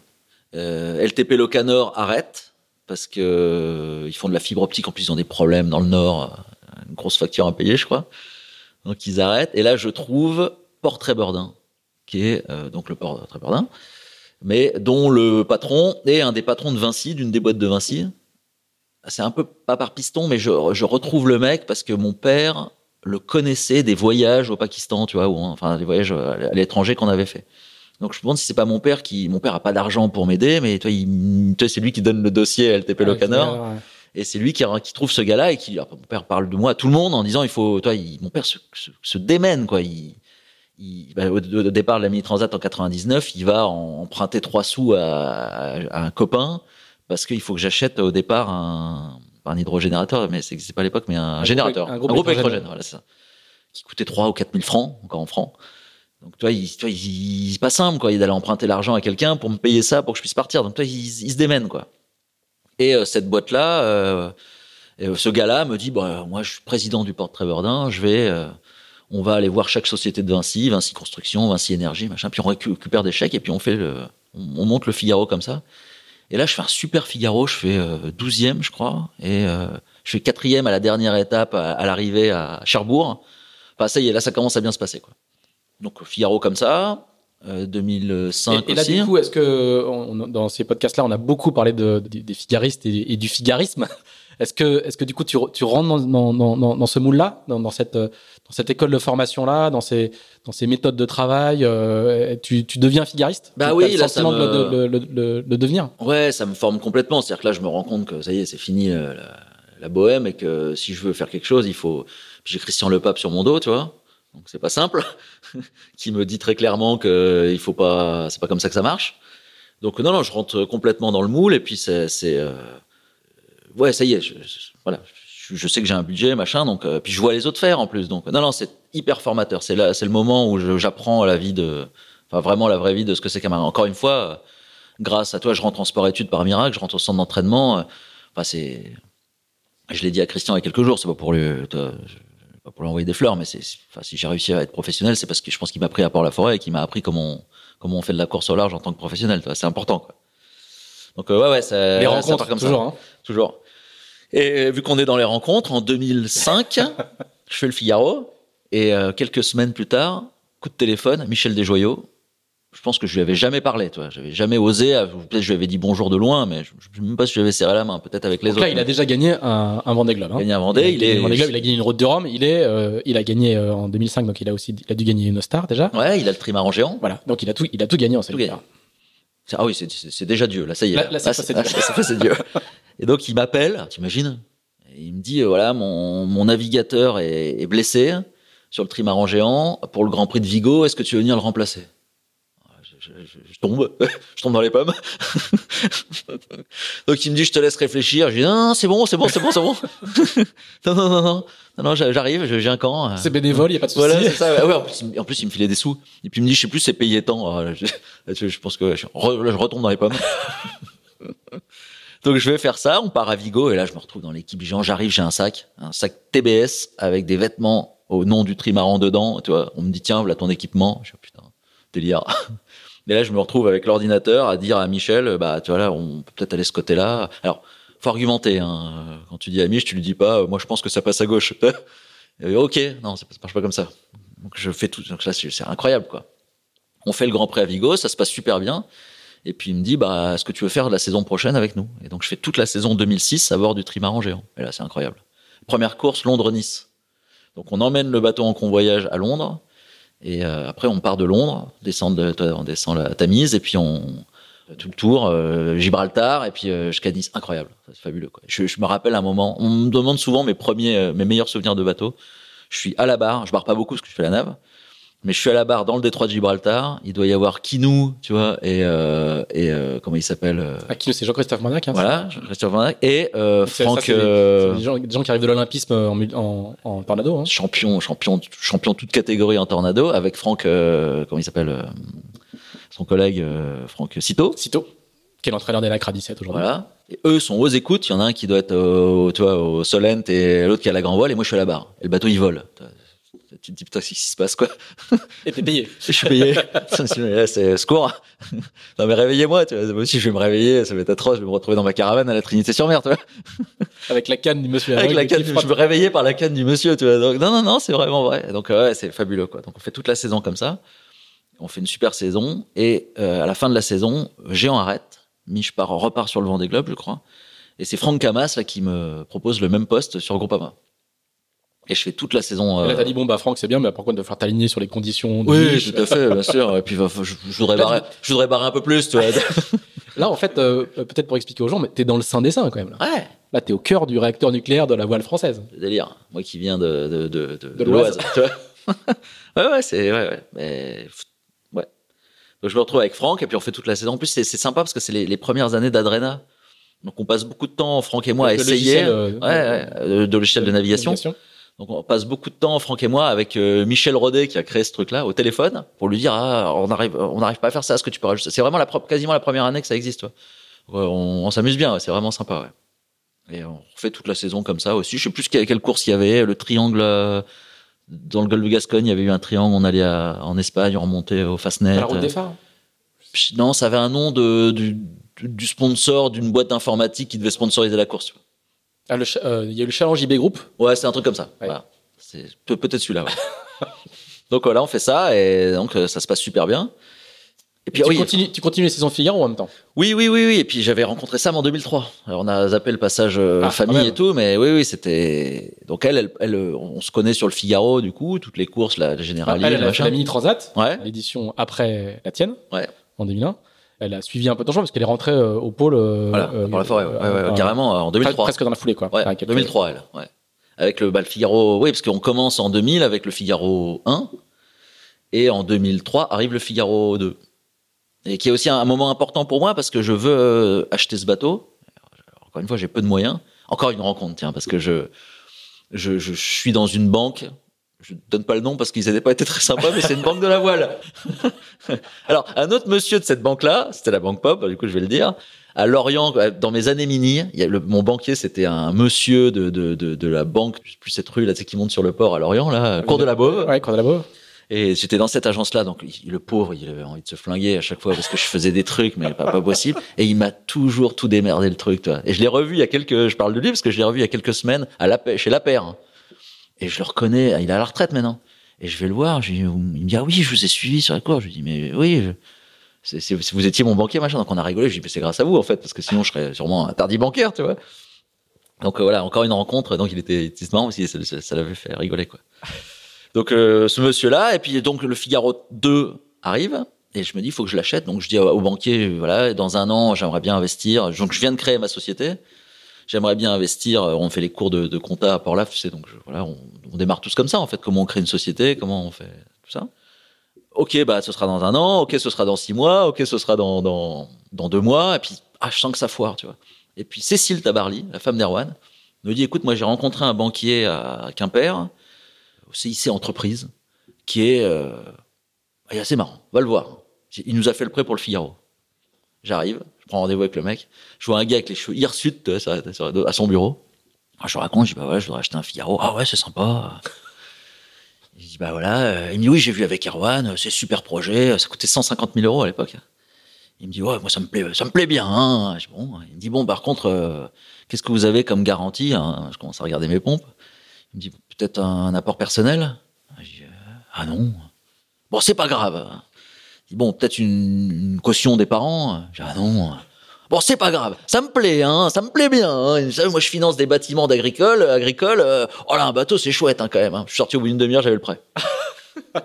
Donc euh, voilà, j'ai commencé comme ça, j'ai pu acheter le bateau, et puis les sponsors et tout, puis je l'ai payé bien payé, puis j'ai toujours bossé avec eux après. Mais tu vois, encore une rencontre euh, importante, quoi. C'est clé, hein. Ouais. Il y, a, il y a- y y peu de parcours qui se font, euh, qui se font de manière linéaire sans une, sans un coup de pouce ou sans, un- ou sans quelqu'un qui prend un risque pour toi ou sans quelqu'un qui file un coup de main, quoi. Carrément. Et euh, alors, je regardais un reportage sur. Il y, a eu, il y a quelques années, il y a un film sur Zidane. Alors, je me compare pas, je me compare pas du tout à Zidane, hein, mais Zidane raconte sa carrière. Et il dit ça. Il dit j'ai eu une chance dans ma carrière. Certes, c'est un génie, mais avec sa modestie, il dit j'ai eu une chance, c'est que j'ai toujours, je suis toujours tombé sur les bonnes personnes. Mm. Il dit j'ai plein de copains qui ont foiré leur carrière parce qu'ils sont tombés sur un escroc ou machin. C'est vrai que moi j'ai un peu cette chance-là aussi. Ouais. Alors, le, le- tu parlais de la, la- la rencontre avec, euh, avec Sam. Vous, vous avez beaucoup communiqué, vous, vous communiquez encore beaucoup sur justement le- l'originalité d'être un couple euh, en course. Mais là, en fait, vous êtes déjà un couple euh, en course. Ouais, vous, êtes, ouais, vous ouais. êtes déjà adversaire. Il n'y a pas, il y a pas l'éloignement et, le, et le poids médiatique du Vendée Globe, mais vous êtes déjà adversaire sur l'eau. On est adversaire sur l'eau, ouais, ouais, en Figaro, ouais, ouais, carrément, ouais. Donc, ouais, ouais, c'est, c'est, c'est assez spécial, mais oui, oui, on peut, on- voilà, c'est un peu notre vie, voilà. On, bah, moi, je vais, je vais la voir en, on se rencontre en 2003 sur la saison Figaro. Donc c'est dur, hein, je mets beaucoup de temps à conclure, hein, c'est, très long, très laborieux. J'attaque, je dois attaquer enfin en début d'année, je termine, tu vois, en fin d'année. nautique. Alors, Ouais, à la des prix de je- la saison je vais la rejoindre au Brésil, à, ouais, au Brésil, à Bahia, à l'arrivée de la, la Jacques Vabre qu'elle fait avec Nick Maloney, sur Scandia. D'accord. Et d'ailleurs, je me retrouve sur le, c'est un peu la surprise, tu vois. On est tout jeune, euh, jeune couple, hein, tu vois, c'est un peu là. Donc, je, je, je lui dis pas. Je vais là-bas, je prends mon billet d'avion, j'arrive là-bas et je me retrouve sur le Zodiac avec euh, Hélène MacArthur qui gère cette team-là. Je connais bien Hélène parce que de la mini. Oui, parce que j'ai raté un passage, mais j'ai fait euh, à la mini transat, j'ai passé quelques mois en Angleterre avec Hélène, euh, avec son bateau euh, entre mes deux mini transats, enfin entre celle que je fais pas et celle que je fais, tu vois. D'accord. Et là, c'est là que je rencontre Tanguy de Oui, la Motte. qu'elle- Elle, elle, euh, fait le- la, la Minitrade 97. Ouais, ben on se rencontre à, à 7 minutes transat. Elle, elle part, donc on se voit à la Trinité parce qu'on est voisins de ponton, donc on devient copains.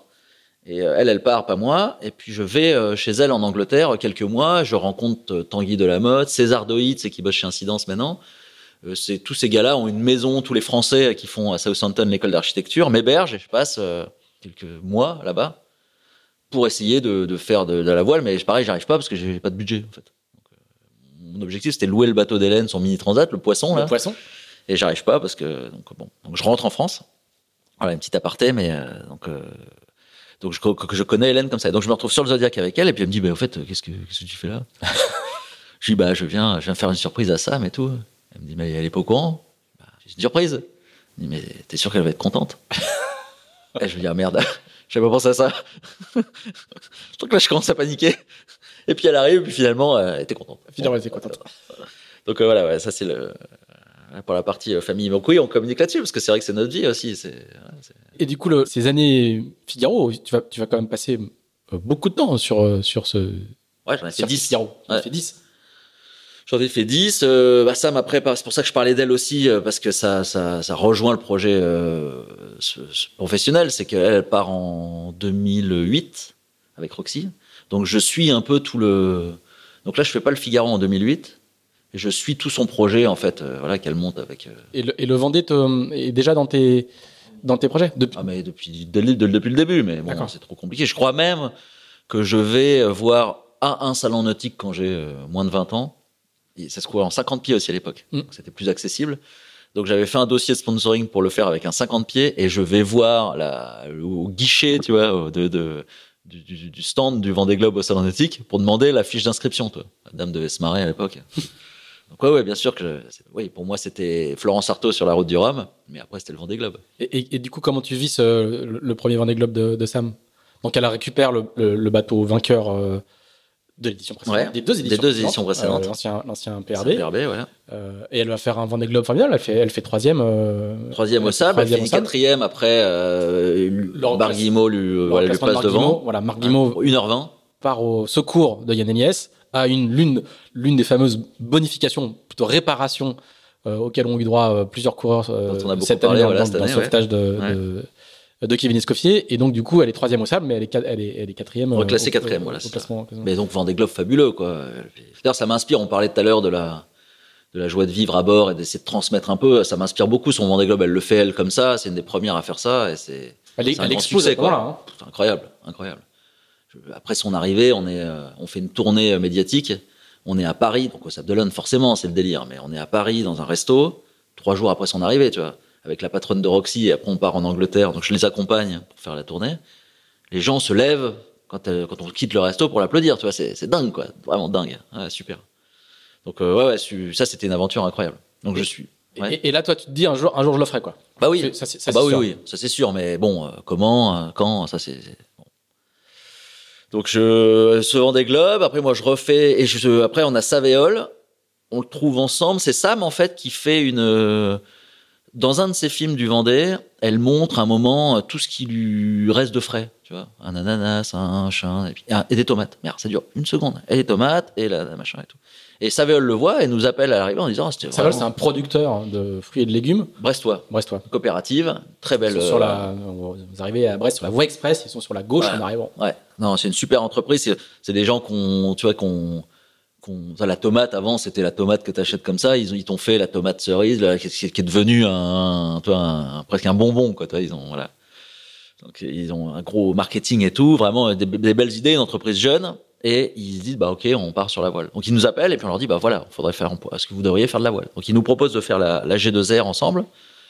Et moi, je profite de l'occasion pour leur dire, bah, oui, mais euh, vous devriez aussi, euh, enfin, faut pas faire que la G2R, faut faire la saison Figaro. euh, C'est comme ça que ça se, comme ça que ça, ça gagne pas sur un one shot comme ça. Sur la G2R, vous faites quatrième et du coup, c'est, la première fois que vous courez ensemble? En plus, c'est, c'est chaud parce que on voulait faire la Jacques Vabre quelques années avant, quand Sam était chez, Roxy. ouais, non, Euh, chez, Scandia chez Scandia, donc c'était euh, Marc euh, Turner, Ouais. le patron. Ah, Marc, il, il m'écoute, ça va pas lui plaire. Enfin, voilà, il avait, il, voulait pas qu'on fasse la course ensemble. Il nous avait dit, attendez les gars, c'est pas une croisière. Moi, je veux surtout pas que on pense que vous partez toi, en lune de miel, quoi. Donc, il avait pas voulu. Et franchement, ça nous avait embêté parce que nous, c'était pas du tout notre délire, quoi. On était figaristes, on était, on était là pour la gagne. hein. Donc, ça nous avait, euh, voilà, on avait, on avait été déçus de ça. Ça nous avait vexé. Et donc, quand Savéol nous dit, euh, vous prenez le bateau, là, on est, on est mort de faim, quoi. On est en entraînement, on n'est pas sur l'eau, on n'est pas du tout euh, en famille, hein. on est, on est deux coéquipiers, quoi. En plus, on est assez complémentaires. Moi, je suis très figariste. Elle a plus l'expérience du Numoca puis de la, de la, du large, du large et tout. Donc en fait, on se complète vachement bien. Et, euh, vous faites une belle AG2R parce que vous faites quatrième. Hein. Et on passe premier à, aux Canaries, à la porte des Canaries, avec un wagon d'avance. D'ailleurs, euh, c'est dommage avant parce que la, la, porte se referme derrière nous, mais pas assez. Et on a 30 000 d'avance. On aurait pu. Je me rappelle Jean Le Cam, mon VHF, qui dit on les revoit jamais. Ils ont 100 000 d'avance demain, quoi. Finalement, ils arrivent à revenir. Puis après, on tombe dans la molle aux Canaries. Et puis bon, ils reviennent. Et on fait quatrième, mais une course géniale, quoi. Vraiment super. Donc là, on était contents, quoi. Ouais, c'était un peu euh, notre façon de dire, euh, voilà, on n'est pas, c'est pas une croisière. Hein. On fait vraiment une belle course. Et donc, je fais les deux années avec Savéol. Et puis, euh, ça s'arrête après. Sam fait le Vendée 2013. Là, c'est un peu compliqué. Parce que c'est en pleine crise. Et vous arrivez du coup à transformer Savéol ou tu transmets ton sponsor de Figaro Ouais, ouais, alors c'est elle qui avait finalement amené Savéol à moi quasiment pour le, pour le, Figaro. Et donc moi, je, me rappelle, je suis au, au, Sable, à une étape de la solitaire, 2011 je suis sur le muret de, dans la remise des prix, sur le château, là, je sais pas comment il s'appelle, sur le cheval, là. Et j'ai le patron de Savel et je lui dis, mais faut, vous partiez sur le Vendée avec Sam, quoi. Vous allez, ça va être énorme. Enfin, faut pas rater ça, quoi. Elle, elle a pas sponsor, ça fait quatre ans qu'elle charge, qu'elle cherche. Elle a monté une entreprise avec des actionnaires et tout, mais c'est pas évident. Donc euh, voilà, elle, euh, euh arrive et, fait le et dit OK. Donc ils achètent. Mais par contre, c'est la boîte qu'elle a créée avec ses actionnaires, avec Xavier qui avait géré le, le Vendée avant. Ça matche pas trop avec les avec les Savéol, toi c'est pas évident. Savéol pensait que c'est moi qui allais un peu diriger ce truc-là. Moi, je, je suis juste le passe le passe plat parce que ils ont déjà monté toute la structure, donc il y a des actionnaires à Paris, il y a toute une usine à gaz. Et puis voilà, donc ça ça matche pas, ça me démate. Enfin bref, je passe les détails. quelques jours, ouais, ouais, je, je, raconte pas tout, mais ça a été vraiment dur quoi. Là, c'est là on a pris un gros coup au moral. Il a fallu pendant quelques mois gérer tout ça. Et bref, Sam part sur la Volvo et moi je me retrouve à terre avec. Alors, euh... tu, vas, tu, vas super vite. Je, je, veux pas remuer le couteau dans la plaie, mais c'est aussi pour montrer que le, les trajectoires ne sont pas faites que de rencontres et de succès. C'est que ah ouais, là c'est terrible. Dans cette phase-là, c'est-à-dire que vous êtes endetté, euh, le bateau il appartient à la société, il n'arrive pas à être vendu. Bah, le, on est, on est, on, on rachète C'est pas pour le sens des détails, mais c'est pour vraiment pour bien expliquer que le, le les trajectoires de marin ne sont pas faits que de, que, ah de haut, quoi. Ah, carrément, ouais, non, bah, au contraire, ouais, ouais là, c'est, non, quand, je dis que c'est précaire et qu'on doit prendre des risques, on prend des vrais risques. C'est-à-dire que là, il faut racheter la société, le, le bateau qui est cassé sur le terre-plein, qui a plus de mât, plus d'outrigger, plus de baume. Et, euh, on rachète les parts aux actionnaires, Xavier s'en va, enfin, c'est, puis ça se passe pas bien, donc, tu vois, c'est, ça, c'est vraiment un, moment hyper difficile, quoi. Pour tout le monde, hein, je, je remets pas en cause, voilà, ils ont, on a, avec ces, ces, ce groupe de, de, de gens, d'actionnaires, de, de, gestionnaires de projets, on a essayé, ils ont essayé de monter un truc qui a pas marché malheureusement. Et la fin été un peu douloureuse, mais il n'y a pas eu de, tu vois, pas, c'était hmm. pas, c'était pas des escrocs ou quoi que ce soit. Hein, mais vous repartez à zéro. Il y a pas de sponsor, il y a un bateau sur les bras. Partir, le bateau sur les bras, le bateau invendable, rien ne se vend à ce moment-là, quoi. Et Sam, et Sam, c'est sur la Volvo à Lanzarote. Et moi, je suis là à gérer ce truc-là, quoi. Là, c'est vraiment dur. Paradoxalement, ça, par contre, c'est, aussi une, une, bouffée d'air, le, le, fait qu'elle, qu'elle, aille sur la Volvo. Ah, bah, moi, je l'encourage. Oui, parce qu'elle démate, donc elle prend avec le, départ du, du Vendée et elle démate au bout de cinq jours. Donc là, voilà, le bateau cassé, le machin, Savéol qui veut pas reconduire parce que ça avait pas trop matché avec ce que, voilà, avec, avec, leur gars. Avec leur gars. Donc, euh, donc, bah moi, voilà, le bateau cassé, des dettes, 300 000 euros de dettes à la banque, enfin le cauchemar, quoi. Là, je dors pas bien. Hein.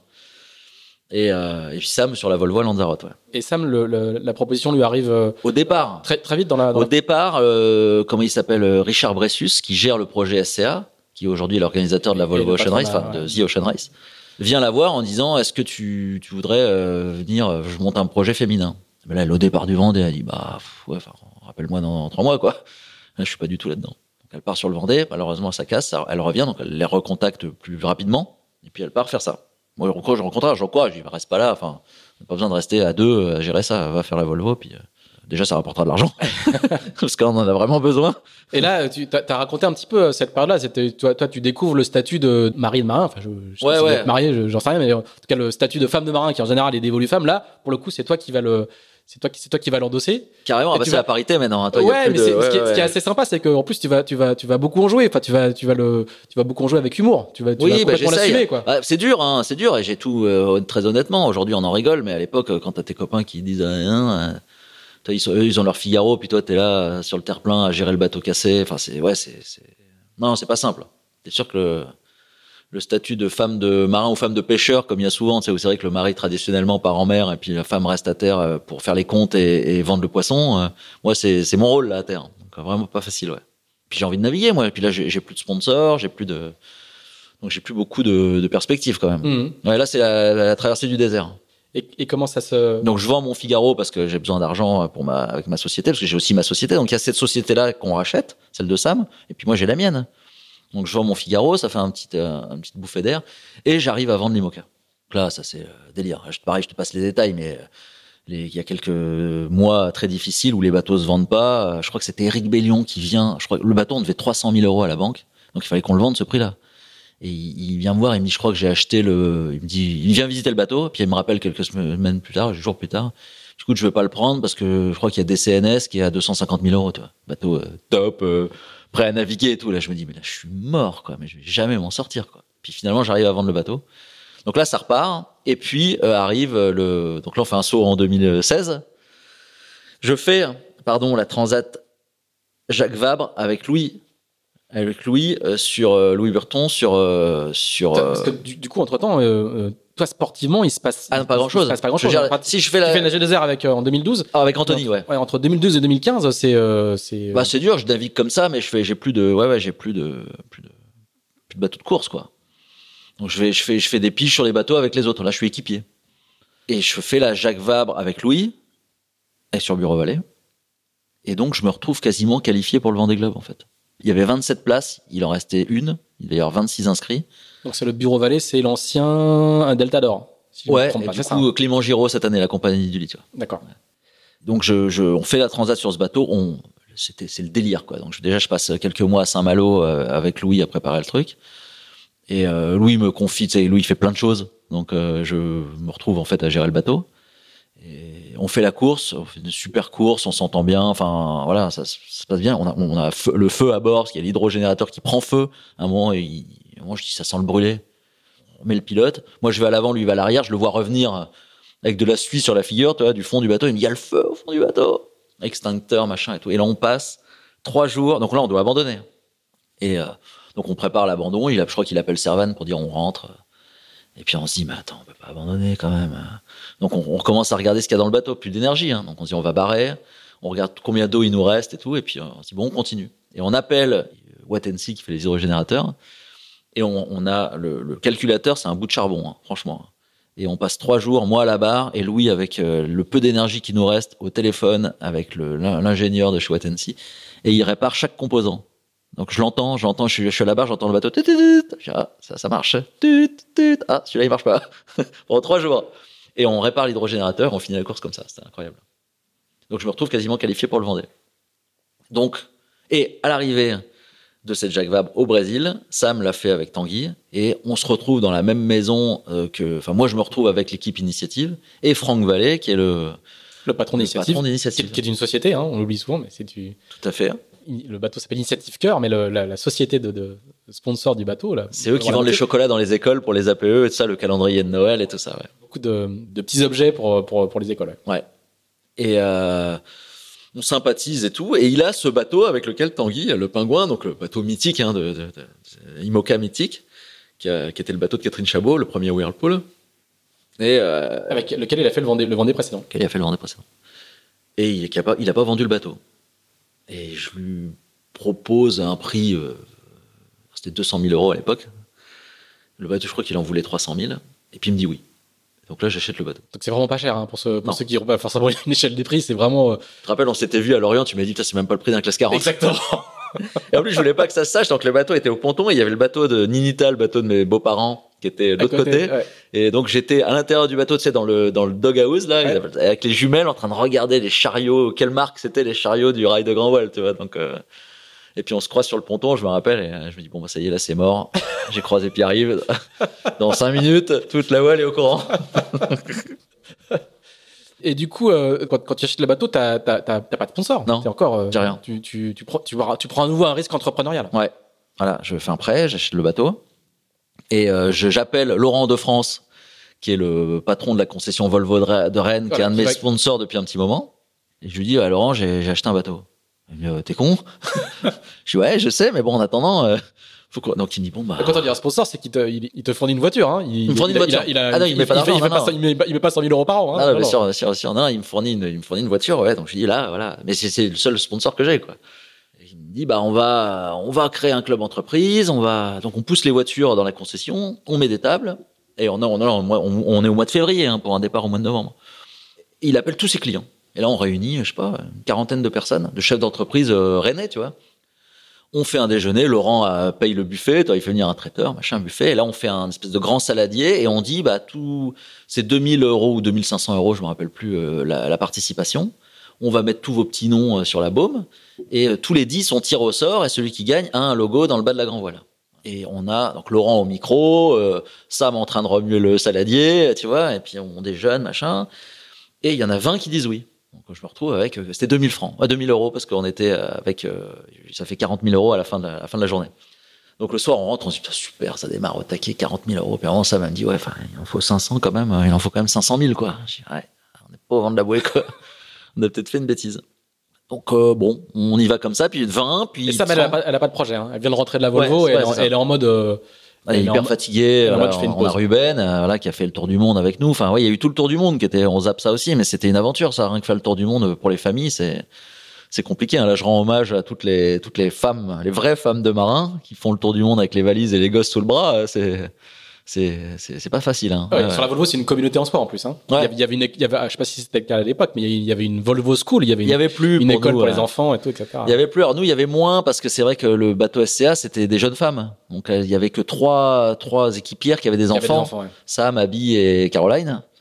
Les autres étaient plus jeunes, donc sans enfants. Donc c'est vrai que c'était, euh, il y avait pas de pas d'école, mais bon, il y avait la garderie, à, la garderia à Lanzarote, parce que oui, les filles ont passé un an et demi aussi à Lanzarote pour préparer cette course. Euh, avant de faire le tour du monde. Donc ça aussi, c'était une aventure. Par contre, SCA avait mis un budget euh, pour pour les familles, donc moi, j'allais une fois par mois à Lanzarote. Ruben était là-bas. Et euh, donc tout était payé, l'avion et tout, pour pouvoir faire ces, déplacements-là. Donc on, sortait de tout ça, quoi.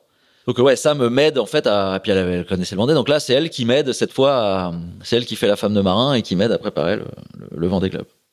Donc on en a 20, 30, 40 qui, qui arrivent et on a un commissaire au compte des entreprises, euh, de, notamment de la société qui avait été compliquée avec Saveol et tout, enfin avec, le, voilà, avec la gestion de ce projet-là, qui était commissaire au compte de l'entreprise, qu'on avait des actionnaires et tout. Bref, je passe, mais c'est vrai que c'est, on vient juste de régler ça. Ça fait huit ans hein, qu'on, qu'on vient juste de régler ça avant le départ du Vendée, toute cette histoire-là, tu vois, de liquider tout ah ça, quoi. Compliqué, hein. ouais, ouais, de payer les derniers actionnaires et tout.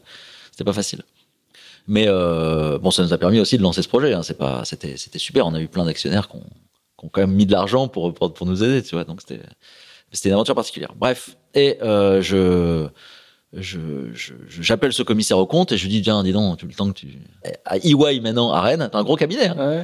et je lui dis tiens maintenant toi qui euh, toi qui euh, qui regarde nos comptes depuis un moment si tu veux filer un coup de main c'est maintenant quoi donc il, me dit bah je vais je vais regarder et on, il me rappelle au bout de trois semaines il me dit bon j'ai une bonne et une mauvaise nouvelle je dis, il dit bah la, la, mauvaise c'est que les deux entreprises auxquelles je pensais ça marche pas je dis bon ok c'est quoi la bonne il dit, bah, la bonne, c'est que j'ai une petite entreprise à côté de Cholet, de Saint-André-de-la-Marche, qui s'appelle Famille Marie, je connaissais pas, qui fait du miel, et le gars est intéressé. Bon, je dis, bah, super, il faut qu'on, le rencontre.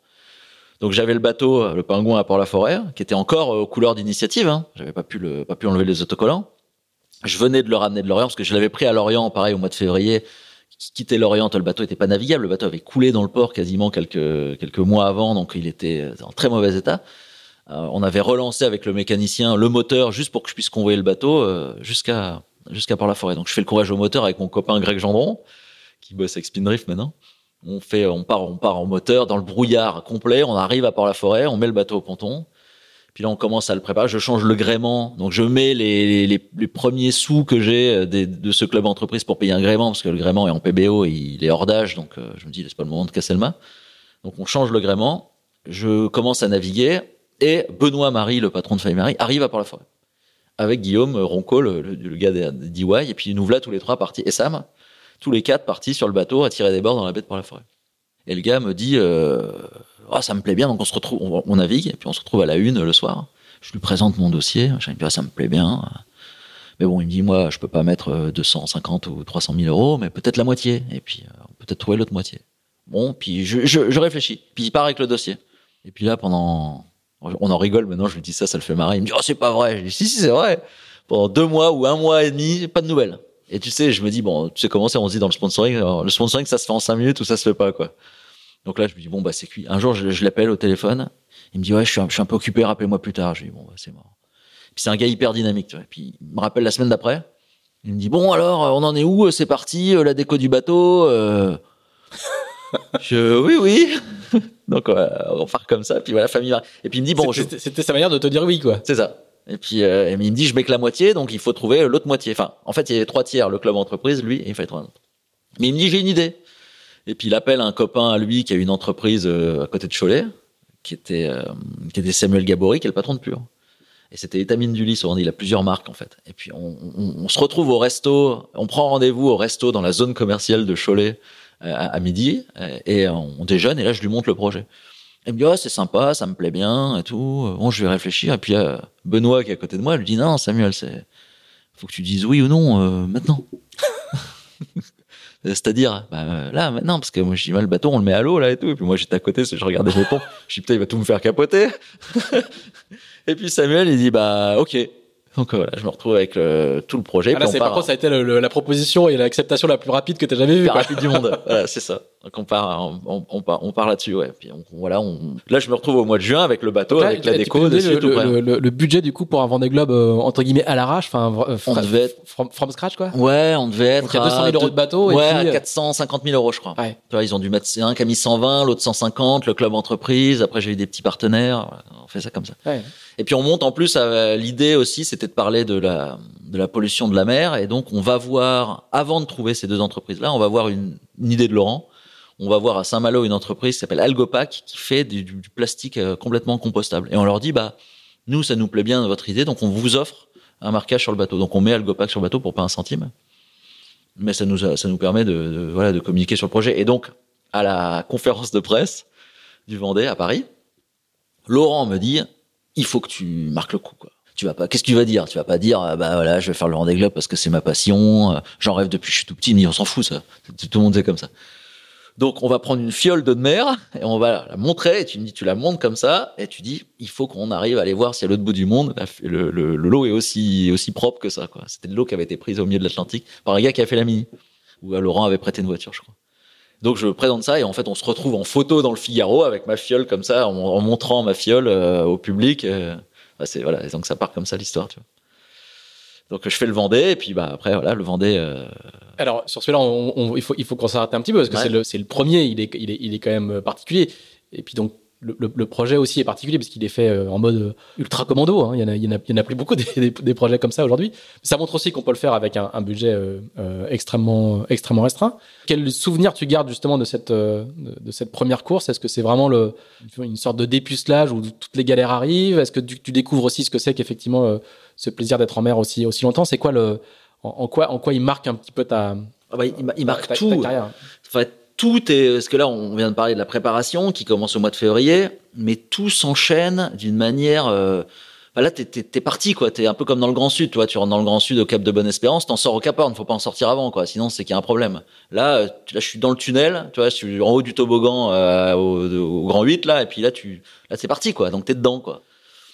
Donc là, les sponsors, le machin, je me retrouve au, au, au départ de la course. Je me rappelle, j'appelle Denis Auro, qui est à l'époque l'organisateur de, du, du course, le directeur de course, qui était mon directeur de course. Je connais bien parce que c'est mon directeur de course du, du Figaro. Moi, quand j'ai commencé ma carrière en Figaro, c'était Denis Auro, le directeur de course. Après, ça a changé.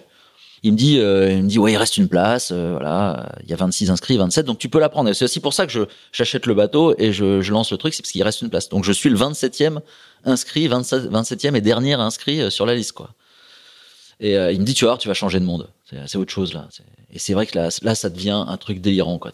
Les sponsors arrivent, alors petit budget, petit projet.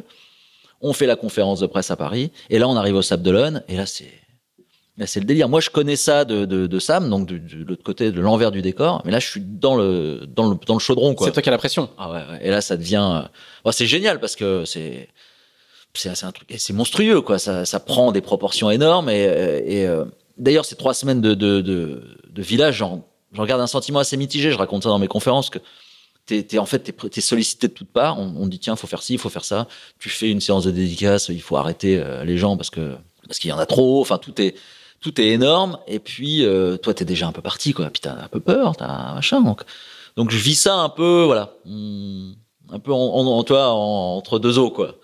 Finalement, le meilleur moment, c'est euh, c'est euh, au départ. Alors, le chenal est horrible la veille au soir est horrible. Le, le matin. Pourquoi le chenal est horrible? Parce que t'as 300 000 personnes de chaque côté qui t'applaudissent et toi tu sais plus où te mettre quoi. C'est trop d'émotions? c'est trop d'émotions. Tu vas faire le tour du monde, tu as, tu as peur de ce qui t'attend, le bateau est gros, euh, le, le challenge est démentiel. Et puis t'as 300 000 personnes sur les quais qui t'applaudissent en disant ah, vas-y champion. Attends, tu te dis mais qu'est-ce que je fous là quoi? C'est pas possible. Pourquoi je dis oui? qu'on se dit normalement en mer Ouais, ouais, ouais. au bout de X jours, là tu te le dis euh, Ah ouais, c'est encore moteur dans Voilà, le chenal. voilà, je le dis dans le chenal. Je dis mais c'est pas vrai quoi. C'est... Je vais Ça, pas te dire ça- le coup ça- quoi. ça ne te porte pas, quoi, ça t'angoisse. Ça m'angoisse, ouais. ouais, ouais. Enfin, si, ça me porte aussi, mais enfin, j'en garde un, ouais, j'en garde quand même un sentiment de panique. C'est vrai que pas de panique, mais de, de, de tu te sens, tu, ouais, tu, te- tu te sens pas à la hauteur, tu te sens tout petit, quoi. Tu te sens porté et emporté. Pour le coup. Ouais, tu te dis, oh là, je vais jamais m'en sortir, quoi. C'est pas possible. C'est... Pourquoi j'ai dit oui? Donc finalement, pour moi, le meilleur moment, c'est quand il dit au coup de canon. Quand, quand, parce que là, t'as une pression, donc tu trembles, tu sais, sur la ligne de départ, comme quand tu fais une course importante, tu vois, t'as, t'as une telle pression. Ça m'arrive au Figaro, au Figaro, je suis tremblotant sur la ligne de départ. Par contre, une fois que le coup de canon est donné, là, je me dis, bon, ça y est, je, je vais faire, enfin, je fais de la voile, quoi, tu vois. Parce que finalement, ce que, je- que, que je sais le mieux le faire, quoi, la, course de bateau. Donc, euh, voilà, ça c'est, là, la pression retombe et puis je pars. Euh, je descends l'Atlantique. Ça se passe bien, je connais, je connais bien le terrain de jeu et tout, je passe l'équateur. Juste en, en partant, tu as admis euh, ce changement de statut du point de vue de, de la compétition, c'est-à-dire que toi, le figariste qui a été euh, le navigateur de Camas et de Mich, etc., etc., c'est dans ta tête, c'est clair que tu pars pas pour euh, pour pour la bagarre sportive, quoi. Exactement, je pars pour l'aventure et je l'ai intégré, ça me pose aucun problème. Ça pose plus de problèmes, ce qu'on disait tout à l'heure à mes, à mes compatriotes qui se demandent qu'est-ce que je vais foutre dans cette galère. Combien m'ont dit euh, ah mais moi euh, je préfère pas le faire que le faire comme ça. Bon, ok. Mais moi ça me gêne pas, je, je suis tellement content de le faire. Putain, je fais le Vendée Globe quoi. Tu te rends compte, je suis au départ du Vendée Globe. C'est pour moi c'est dément. Moi qui viens de l'Oise, je suis en train de prendre le départ de la plus grande course du monde. Alors mer, certes avec un vieux bateau, certes euh, j'ai pas de foil, il y a l'arrivée des premiers foils. Certes, je vais pas gagner la course, mais je, je vais faire peut-être le tour du monde. D'ailleurs, je croise Jeanne Grégoire, qui est notre ma, Compatriote de laine. compatriote de l'Aisne, de, Picardie et euh, de Port-la-Forêt. On a commencé notre carrière ensemble, qui est aujourd'hui coach à Port-Laf.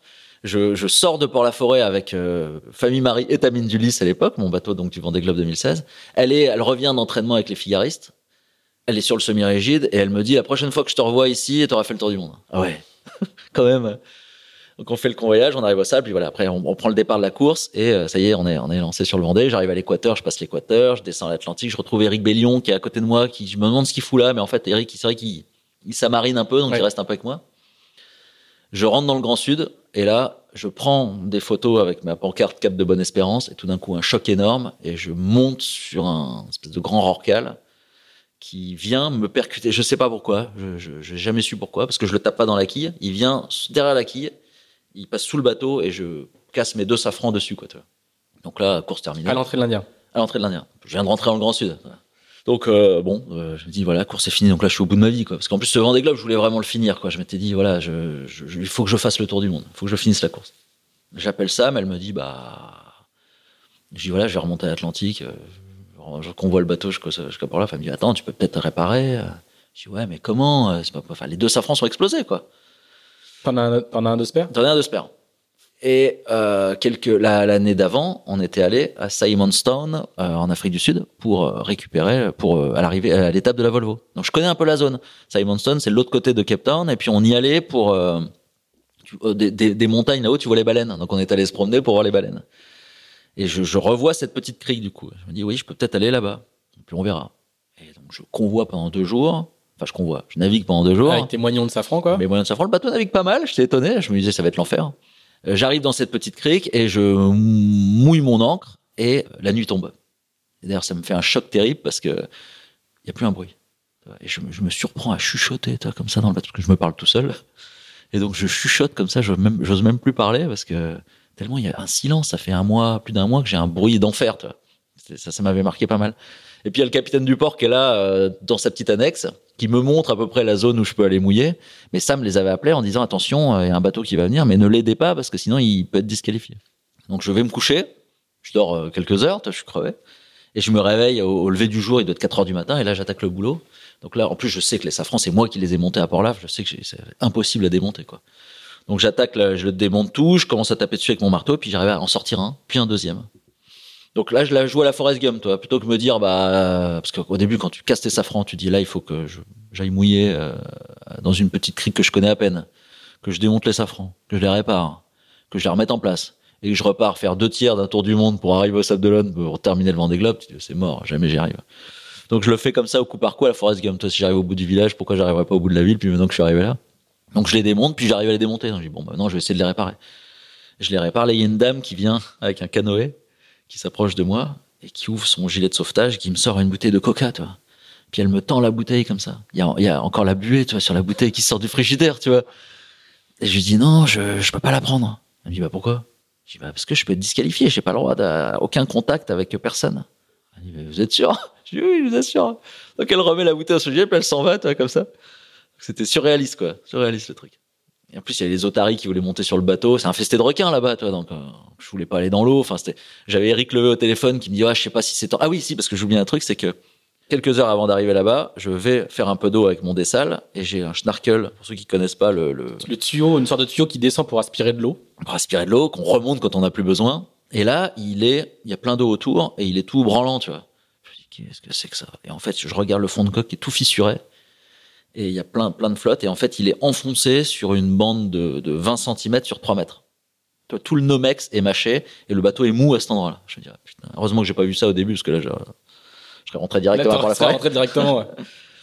Donc là, je me dis, bon, il y a ça aussi à gérer. Donc j'ai Eric Levé au téléphone qui m'explique comment réparer ça. Donc je fais là, c'est l'architecte architecte du bateau. de, de chez Marc Lombard qui est là, qui a décidé le bateau.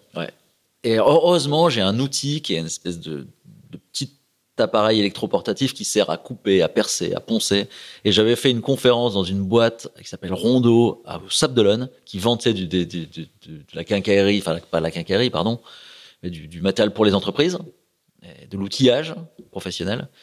Et puis à la fin, donc le mec me payait, hein, parce que ça, servait à, à, payer, à payer le bateau, tout ça. Je, je fais euh, dans les trois semaines de village une dizaine d'interventions dans les entreprises. Il y en a même une que je fais le jeudi soir parce que j'ai pas fait gaffe en fait. Je disais oui à tout parce qu'il fallait gagner des sous. À chaque fois, ça gagnait deux ou trois mille euros, tu vois. Donc je dis oui à tout et puis là derrière, le gars m'appelle et il dit bon, on se voit toujours jeudi soir. Je dis oui, oui, oui, pas de problème. Il me dit non, mais enfin jeudi soir de- dans dix jours, hein, le, la veille du départ. Je dis mais non. Putain, donc je, je suis allé faire ça, tu vois, chez eux. Et donc je fais ça chez eux. Et à la fin de la conférence, je dis oui, je suis pas très, je suis un petit projet, je suis pas très bien équipé. Euh, et je leur dis, est-ce que vous avez des embouts pour les visseuses pour poncer? Juste l'embout, c'est ça un nom. Mais... Le mec me dit, mais tu vas faire quoi avec ça? Je dis, bah, je sais pas, mais si j'ai besoin pour poncer. euh. Puis je dis, c'est un peu tranchant, ça peut couper du carbone? Le mec, il me regarde, ouais, d'accord. Donc il va dans le rayon, puis il me ramène une valise avec cette machines sur 12 volts, avec les deux batteries et tout, un truc à 1000 balles. tu vois. Il me dit, tiens, cadeau. Donc heureusement que j'avais ce truc-là, ça m'a permis de, de couper les safrans, de les réparer et tout. Donc là, je répare les safrans, je répare le fond de cope, je cou- je coupe des trous de 10 cm par 10 cm dans lequel je mets de la résine, des morceaux de tout ce que je trouve pour densifier, puis j'arrive à redensifier la coque. Et puis au bout de trois jours, je repars euh, de Simonson pour continuer mon tour du monde. le, deuxième safran, le premier, tu l'as remplacé par le, le Voilà. safran de, de- de secours, et le deuxième, tu l'as, tu l'as reconstruit, quoi. Ouais, il est, il est- je l'ai en fait, heureusement, là, le barreau, c'est-à-dire la, la structure euh, même du safran, il y a le barreau et ensuite il y a la pelle. Et ben, la pelle est cassée juste au niveau du barreau. Donc, j'ai une moitié de safran. Donc là, j'arrive à couper, couper proprement avec la machine. Je coupe, je- j'enlève l'anti-fouling, je reviens jusqu'au carbone et là, je, je strate des tissus pour faire un manchon, quoi, en fait, pour boucher le trou. Et je remets les deux safrans en place. Donc là, j'avais mis, c'était euh, ce bateau-là qui est un vieux bateau, il a pas de safran relevable. Donc, il a des safrans sous le bateau. Donc il y a deux paliers, un bas et un haut. Et quand tu glisses la mèche euh, par dessous le bateau, euh, il faut que ça rentre bien dans le, dans, le, dans le palier bas, dans le palier haut, et ensuite tu viens bloquer l'ensemble en haut, sans oublier de mettre l'arture au passage au milieu parce qu'il y a le, il y a Voilà, le puis tu, pilote. vas, tu vas pas, tu vas pas dans l'eau, hein. Donc, euh, tu, en gros, quand tu enlèves le safran, tu mets un bout. Voilà, euh, le safran flotte. de safran flotte. Donc j'arrive à le faire glisser et puis il vient flotter de chaque côté. Je le récupère par dessus bord et là j'ai mon effectivement mon bout qui sert de messager. Et donc je je, le, je fais un trou dans le bas du safran pour les remettre en place. Je les fais couler avec mes, la chaîne, l'autre chaîne de l'encre Puisqu'il que j'ai, puisqu'il flotte. Il coule, il vient se mettre sous le bateau et là je tire. Et là il s'enclenche. Mais alors clac clac clac, il prend les deux paliers comme nickel. Alors j'y croyais pas une seconde. Et je me dis oh putain miracle. Ah, il vient se mettre jusqu'en haut, j'essaye l'autre, pas pareil, pareil, clac, clac, ils s'en vont, et les deux viennent, et je me retrouve avec les deux safrans en place. Et le fond de coque réparé. Donc là, je repars. Je me dis, bon, bah, super. Et du coup, là, quand on fait ça, on se sent invincible. Ouais, bah, en tout cas, on se dit, bon, voilà, maintenant que j'ai réussi ça, euh, je vais réussir à aller au bout, quoi. Je- voilà, enfin, je, en tout cas, je continue, quoi. C'est vrai qu'à chaque fois, la satisfaction de réussir une, une étape me, me dit, voilà, j'ai- réussi ça, pourquoi pas, pourquoi pas la suivante, quoi. Donc, je repars avec un, un safran de sper et mon demi-safran. Donc, le bateau est un peu, un peu chaud à piloter, mais bon, ça va. Et puis bon, par contre, je suis tout le groupe avec qui j'étais euh, et les 2000 milles devant moi, quoi. Mais bon, je m'en fous, euh, je suis pas là pour ça. Je suis là pour faire le tour du monde. Donc là, toute l'aventure dans le sud, euh, ouais, c'est le sud est compliqué. Au bout d'une semaine, j'ai plus d'aérien, donc j'ai plus de mode vent. Après, je déclenche ma balise. Ma balise se déclenche toute seule. Je me réveille une nuit. Alors, toutes les galères arrivent à 3 heures du matin. Je me réveille. On parle de ça ou on a le temps Ouais. Je me réveille, euh, je mets mes pieds, je dors par tranche d'une heure et demie, je mets les pieds dans les crocs, puis là, c'est mouillé. je me dis merde, putain, c'est que ça J'allume la lumière, plein d'eau. Oh là là là là. Et là, j'entends à l'arrière du bateau, compartiment La carré fermé, liquide. la Clac, liquide. Voilà, t'as, t'as toute la vague qui se déplace. Je, suis en train de couler, quoi. Donc là, je sors la pompe, je pompe pendant une heure et demie, et puis je vois l'eau, l'eau monte pas. Donc j'assèche complètement le bateau, et là, le téléphone sonne. Jacques Carès, mon directeur de course, qui me dit t'as déclenché ta balise, euh, qu'est-ce qui se passe? Il me dit bon je vois que t'avances toujours, donc euh, qu'est-ce qui se passe quoi? Je lui dis alors là je lui raconte. Je lui dis bah ouais, mais je dis non j'ai rien déclenché du tout, mais euh, mais euh, je raconte l'histoire. Il dit bah ta balise est en route. Ah, je sors, j'ouvre la porte, on, est porte fermée dans le Grand Sud. hein. Et là je vois de l'eau dans le cockpit qui est plein d'eau et ma balise qui, était accrochée à une, boîte euh, à l'entrée de la descente qui a dû être avec une vague qui a dû s'ouvrir la balise s'est mise à rouler dans le cockpit et est venue parfaitement boucher le trou d'évacuation d'eau. Et donc l'eau est montée et à un moment elle a dû monter à un endroit où elle était jamais montée et il y a dû avoir un, je un petit trou d'une vis qui avait mal été rebouché et ça a rempli le bateau. Je pense que c'est comme ça. Donc là je prends ma valise et là je la regarde puis je vois une petite lumière rouge qui clignote. Je me dis oh là là ça c'est pas bon du tout et, donc euh, je, je raconte ça à Jacques et là le téléphone ressonne et là j'ai le MRCC australien qui m'appelle et là, c'est une dame qui me dit Bon, vous avez déclenché votre balise, on vient d'avoir la direction de course, est-ce qu'on envoie euh, les secours? Ah, Je dis Non, non. En plus, je sais très bien que quand ils viennent, toi, tu peux pas leur dire euh, Bon, c'est bon, finalement, euh, fausse alerte. Les mecs, c'est quand même une frégate de, de, de, de, de- de 200 mètres avec 300 militaires à bord, toi, qui part d'Australie, quoi. Ils ont les moyens de te faire euh, faire demi-tour. Je pense que quoi, voilà, quand ils sont là, ils te récupèrent, quoi. Donc je lui explique tout à la fin, elle rigolait parce que j'étais paniqué, j'avais peur qu'il ouais, qu'il lance le truc, toi. Donc je lui raconte tout. Et là, elle me dit bon bah il faut éteindre la, la balise. Je regarde, il n'y a pas de bouton. Hein. Merde. Donc là, je vois ma cocotte minute. c'est une balise euh, hydrostatique. Ouais, ça, hydrostatique, qui, ouais. Qui se, qui ça déclenche au, au contact Au de l'eau. contact de l'eau, il y a deux petits capteurs dessous. Et voilà. Donc là, je la mets dans la cocotte minute. Je ferme. Ah ouais. Ouais. Puis elle me dit bon c'est bon, j'ai plus de signal. Je dis ça dure combien de temps les piles? Elle me dit oh, au moins huit jours. Ah, merde. bon, plus de cocotte minute. Donc la balise a Donc, fait. tu, tu l'as laissé dans ta. J'ai laissé la cocotte. Alors j'ai appris après que finalement ça s'éteignait quand quand c'était plus au contact de l'eau après quelques heures, mais moi j'ai gardé huit jours dans la cocotte. ouais. Ah, J'avais tellement peur de de redéclencher les secours, j'ai plus osé l'ouvrir. Donc ouais, tu vois, le- voilà, voilà l'histoire de, de la balise. Donc ça c'est voilà une des aventures. a. Après qu'est-ce que je... ah oui c'est après un moment là c'est chaud. Moi j'ai une bosse de riz qui vient, ça arrive très souvent. La bosse de riz si tu les reprends pas assez vite quand tu prends ton riz, elle vient passer derrière la baume. Donc la bosse de riz, hein, c'est le, le bout qui sert à ariser la voile, la grande voile. qui est à l'arrière de la, la baume et qui monte dans la voile. Qui monte dans la sert, voilà, quand le- tu tires long de la dessus, chute. le long de la chute, et après elle revient, elle court dans la baume et elle revient au cockpit et quand tu tires dessus, ça tire l'arrière de la voile pour la, pour la descendre d'un cran. Donc tu fais ça quand tu prends un riz, mais euh, du coup le riz suivant devient mou. Donc il faut reprendre le mou de la bosse de riz suivante. Et si tu le fais un peu tard, elle vient se prendre à l'arrière de la baume. Donc il faut juste aller à l'arrière du bateau, un peu euh, grimper sur la baume pour refaire passer. Et ça, je fais ça. Et là, évidemment, pas attaché, pas équipé parce qu'il fait beau et parce que j'ai juste ça à faire. Ça prend une seconde. Il faut juste euh, un coup de, un fouetté, tu vois, juste pour refaire, passer le truc. Et sauf que je monte sur les, coudes de grand voile parce qu'il manque une, il me manque 30 cm. Et la voile claque et je suis projeté à l'arrière. J'aurais pu être projeté à l'eau. Je suis projeté euh, en arrière et sur, mon bateau est fermé à l'arrière. Mais par contre, j'ai des cale-pieds et je tombe euh, à plat d'eau et je me mets le cale-pied dans le haut du bassin. Tu vois. Donc là, je tombe dans les pommes de, douleur. Euh, Donc je vais dans le bateau, j'appelle le médecin. Bon, finalement, c'était pas grand-chose, mais toi, je, tombe dans les pommes, quoi. D'ailleurs, je m'a- c'est- ça m'avait fait rigoler parce que, enfin, rigoler. Ce qui me réveille, c'est un espèce de bruit de tronçonneuse qui, toi, que- comme si on- j'avais une tronçonneuse à, à côté de l'oreille, toi. Et ça, j'entends ce bruit-là, ça me sort de ma torpeur, tu vois. Puis, hop, ça y est, je reprends connaissance, quoi. Il y avait pas de bruit du tout, hein, c'est juste, euh, juste dans ma tête, quoi. Et donc, il y a la remontée de l'Atlantique. Est-ce que là aussi, dans la remontée de l'Atlantique, tu, tu, pré- tu prépares le projet d'après ou, ou tu es encore dans, pleinement dans ta course et dans, le, et dans la réalisation d'un truc incroyable? Ouais, ouais, carrément. Je, je prépare le projet d'après parce que euh, bon, déjà on a un petit peu de temps pour penser.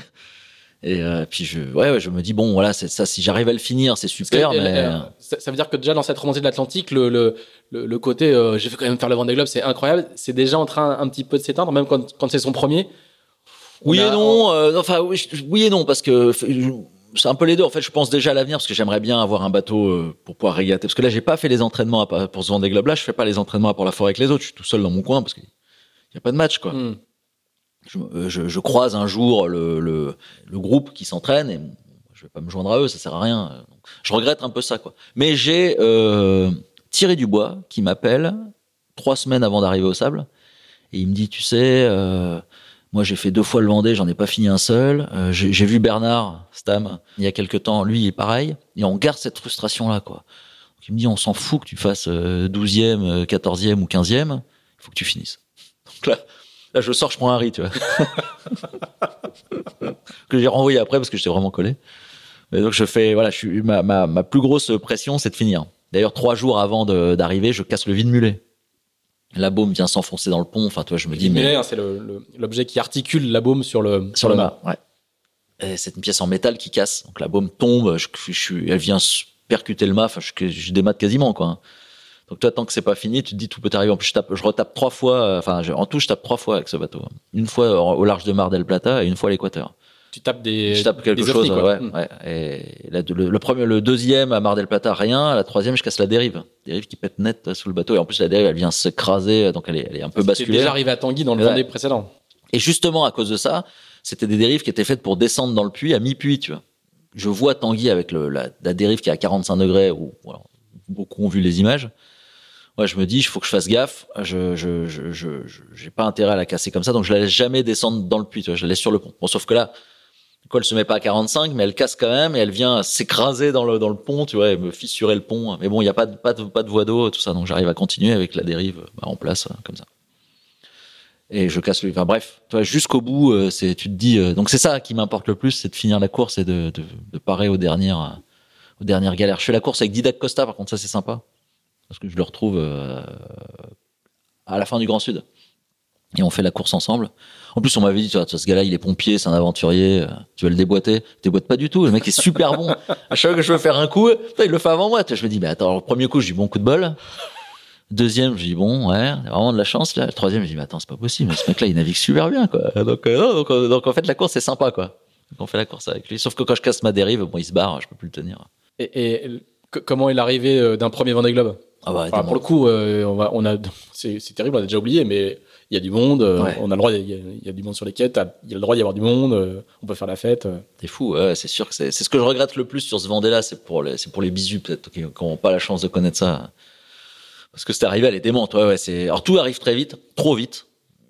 D'ailleurs, je, c'est marrant parce que souvent les, plaisanciers, ou les, pas trop les pêcheurs, mais plutôt les plaisanciers, ils nous appellent quand ils voient un bateau de course, ils appellent, on fait un peu le mort, des fois t'as pas trop envie de, t'as pas trop le temps de parler à la VHF, discuter le bout de gras. Là, c'est moi qui les appelle, hein. Tellement j'ai envie de parler à quelqu'un.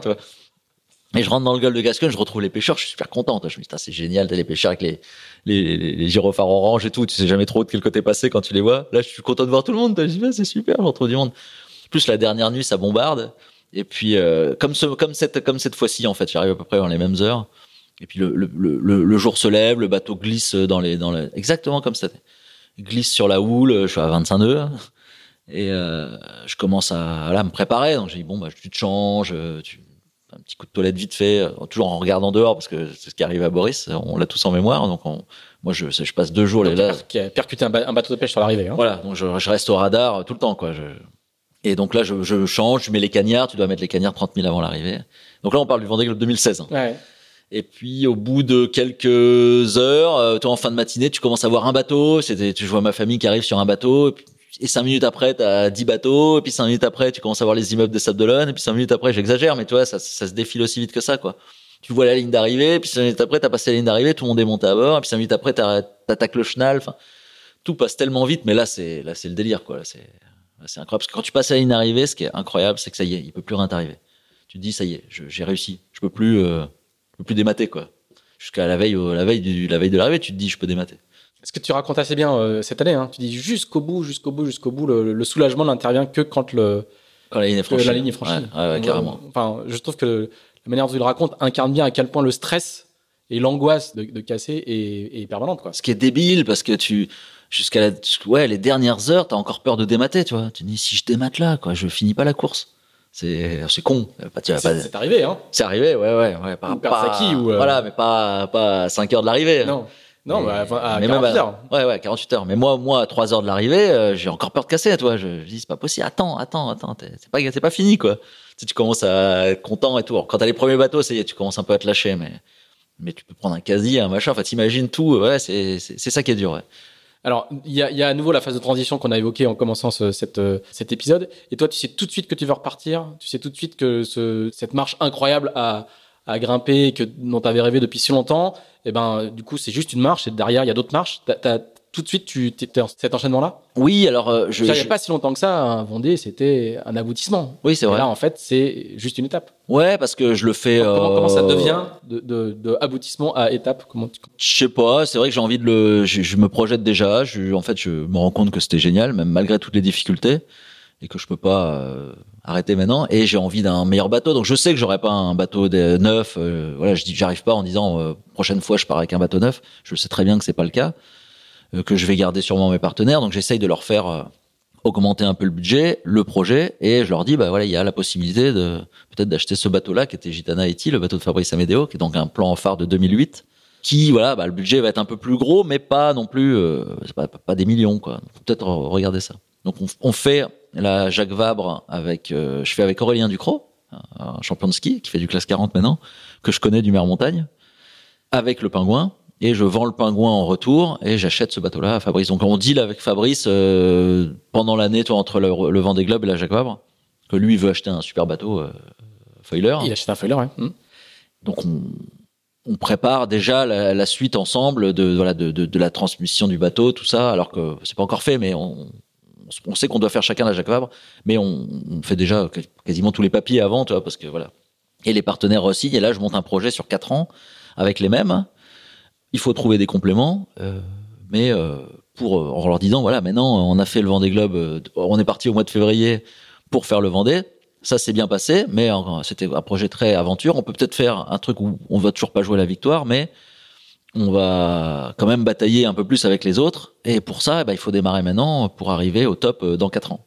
Donc là, on est en 2017, enfin, c'est trois ans parce que je fais la Jaguar avec le précédent. Donc ils me disent OK.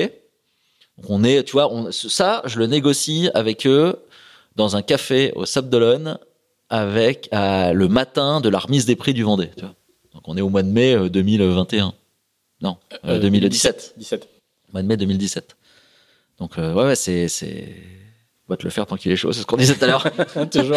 Toujours. Et, euh, du coup, tu vas, tu vas enchaîner euh, euh, Jacques Vabre, Route du Rhum, nouvelle fois Jacques Vabre. Et là, du coup, sur ce Vendée Globe-là, tu vas mettre beaucoup moins de temps par rapport au précédent. Alors, les bateaux n'ont rien à voir, évidemment. Est-ce que tu as le sentiment d'avoir progressé sportivement de, de- de- L'objectif que tu t'étais fixé, qui était de batailler avec un autre, avec un autre peloton, entre guillemets, il est atteint Je crois, que- je crois que c'est le cas. Enfin, je me- tu, vas, tu vas me répondre. Et comment comment comment t'arrives euh, encore une fois à te positionner, toi qui aimerais euh, fondamentalement et qui est qui est structuré pour te battre avec la, avec la, tête de course. Comment tu, tu encaisses le fait qu'il y a encore une étape intermédiaire avant peut-être la prochaine fois de batailler vraiment avec la, avec la tête de course? Ah bah t'as vu, de toute façon, moi j'ai toujours fait euh, au voilà au Déjà, je, pratique beaucoup l'apprentissage par l'erreur, donc c'est, c'est, je suis habitué à ça, donc je sais que c'est pas, je sais que c'est compliqué, que c'est laborieux, donc ça prend du temps.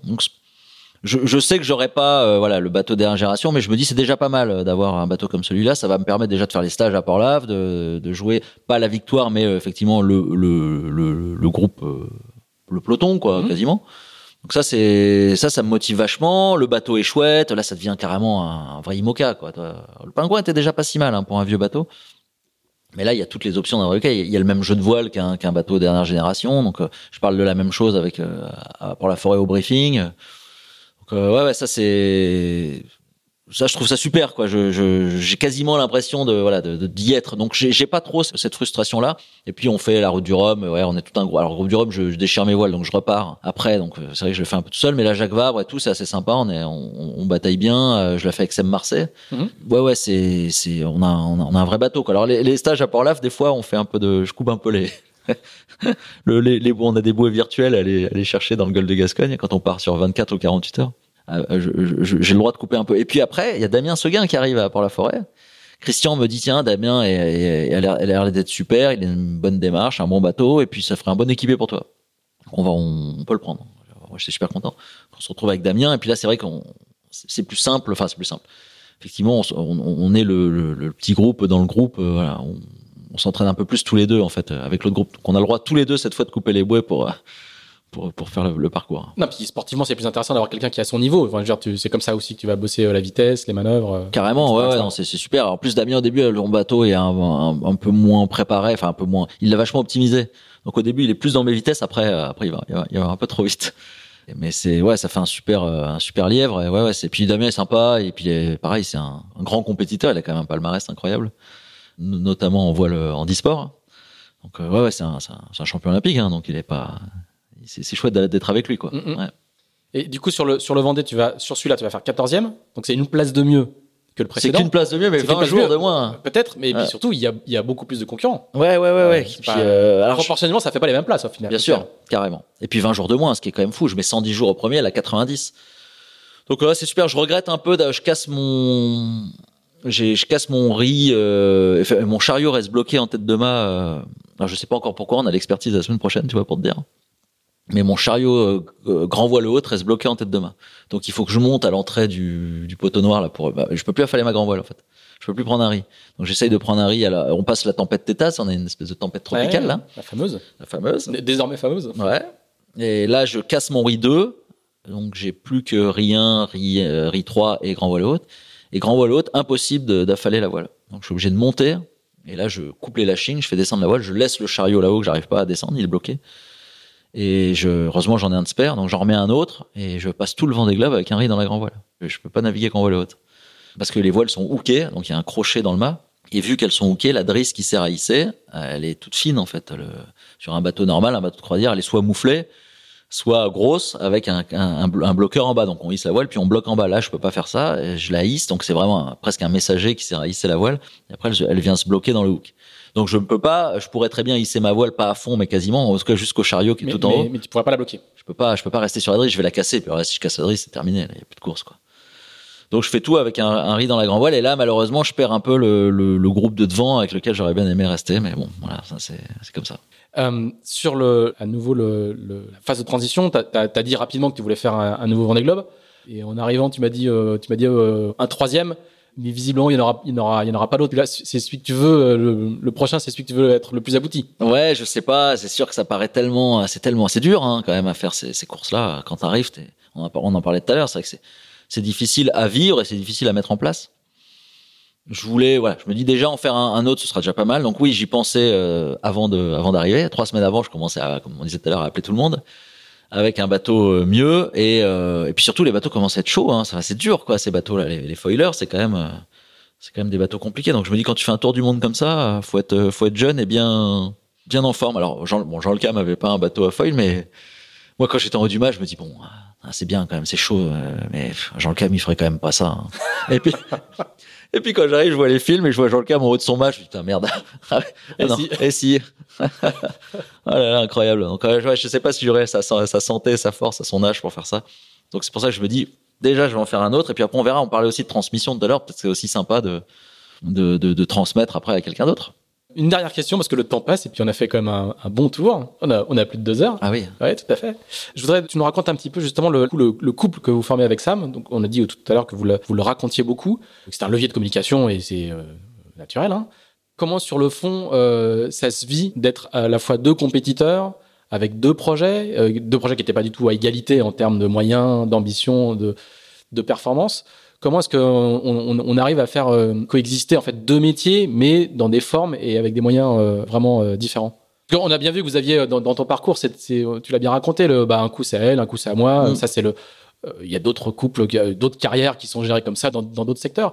mais là, on est dans la compétition, donc il y a, y, a, y a, cette sophistication supplémentaire. Comment, comment tu fais toi pour gérer ça?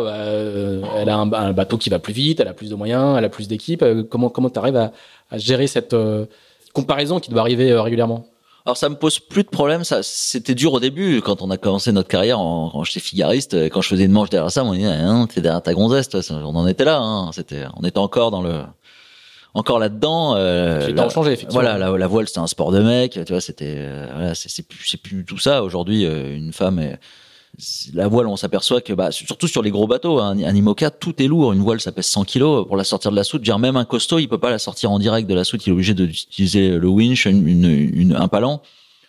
Donc finalement, c'est vrai que ça nivelle vachement le niveau physique et ça permet aux femmes de ce fait d'être euh, performantes. Quoi. C'est vrai que c'est vrai qu'au tennis, je pense que tu mets un gars et une fille, euh, bon bah le gars il tape deux fois plus fort, il euh, mm. a pas photo quoi. Mais en voile, la force physique ne fait plus la différence. Donc les femmes sont très bonnes et il euh, y a plus, il y a pas de catégorie. Donc c'est vrai que voilà, déjà c'est déjà pas mal.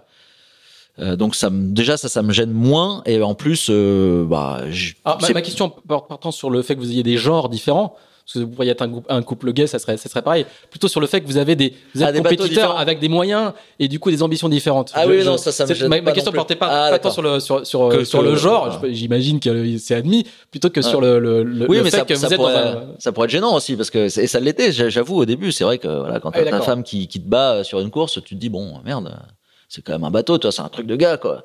Donc ça, effectivement, c'est c'est c'est plus c'est pas c'est pas du tout le cas. Je l'accepte très bien. Il y a aucun souci avec ça. Au contraire, je suis même je suis même admiratif des, des, femmes qui naviguent. Donc non, non, ça c'est vraiment cool. Après, sur le fait qu'elle a un, un, projet plus performant que le mien, ça me gêne pas non plus. Ça aurait pu être un non, enfin.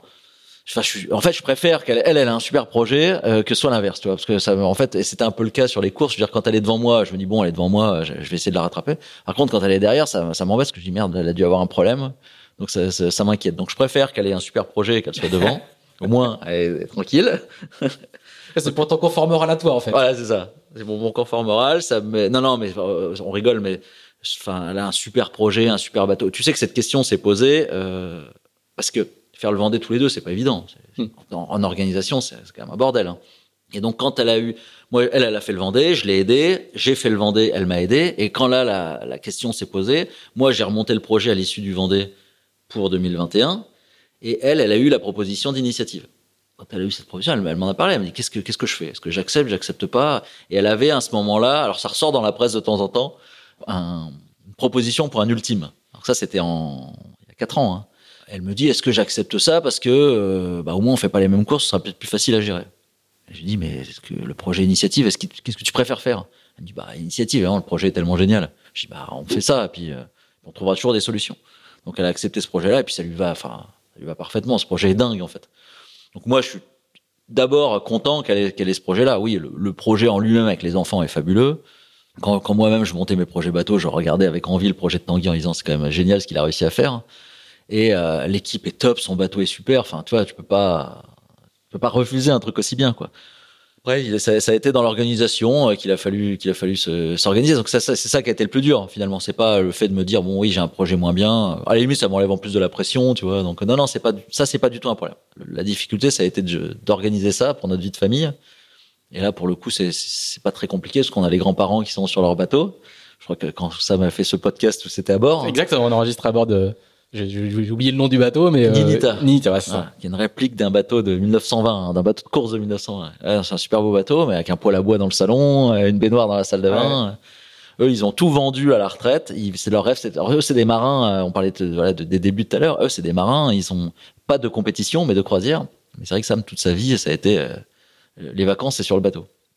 Et alors, à retraite, ils avaient dit, on vend tout, la maison, le, tout ce qui rentre pas dans le bateau, on le vend. Les meubles, les machins, et on garde que ce qui rentre dans le bateau et on part, on part sur le bateau. Donc, c'est assez simple pour nous, parce que comme ça, ils viennent là où on est, à Port-la-Forêt, notamment en ce moment, et ils, viennent s'occuper de Ruben euh, à terre. Donc là, c'était trois mois, c'est un peu plus long, mais bon, je crois qu'il était pas malheureux. Il s'est plaint euh, la semaine dernière de pas avoir de, de pain perdu au petit déjeuner, tu vois.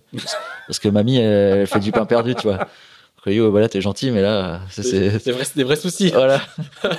là, tu vas te calmer, là, c'est fini tout ça. Là. Donc il a hâte que vous repartiez. Et je pense, ouais, ouais, ouais. Hmm. Très bien. Eh ben, Romain, merci beaucoup pour cette euh, longue promenade euh, depuis les boucles de l'Oise. Ouais, ça va, jusqu'à pas trop. Jusqu'aux arrivées des Vendée Globe. Mais non, c'est tout l'intérêt, c'est de montrer que justement, il n'y a pas de, y a pas de trajectoire euh, toute déterminée et que même en étant un enfant de Picardie et pas forcément prédestiné à la mer, on, on peut trouver euh, un chemin vers euh, vers le Vendée Globe et vers le Chanel des Sables, entre autres. C'est un bon exemple, oui, oui c'est ce que j'essaie de transmettre d'ailleurs aux jeunes, aux enfants, hein, c'est que quand on veut quelque chose, on peut l'avoir. Il faut une part de rêve aussi dans la vie. Je pense que si j'avais pas eu cette part de rêve et cette mini transat euh, où je suis pas parti, j'aurais peut-être pas fait tout ça. Et, euh, il faut, quand on veut quelque chose, il faut un peu se, faut essayer de se donner les moyens d'y arriver. Puis des fois ça marche, des fois ça marche pas.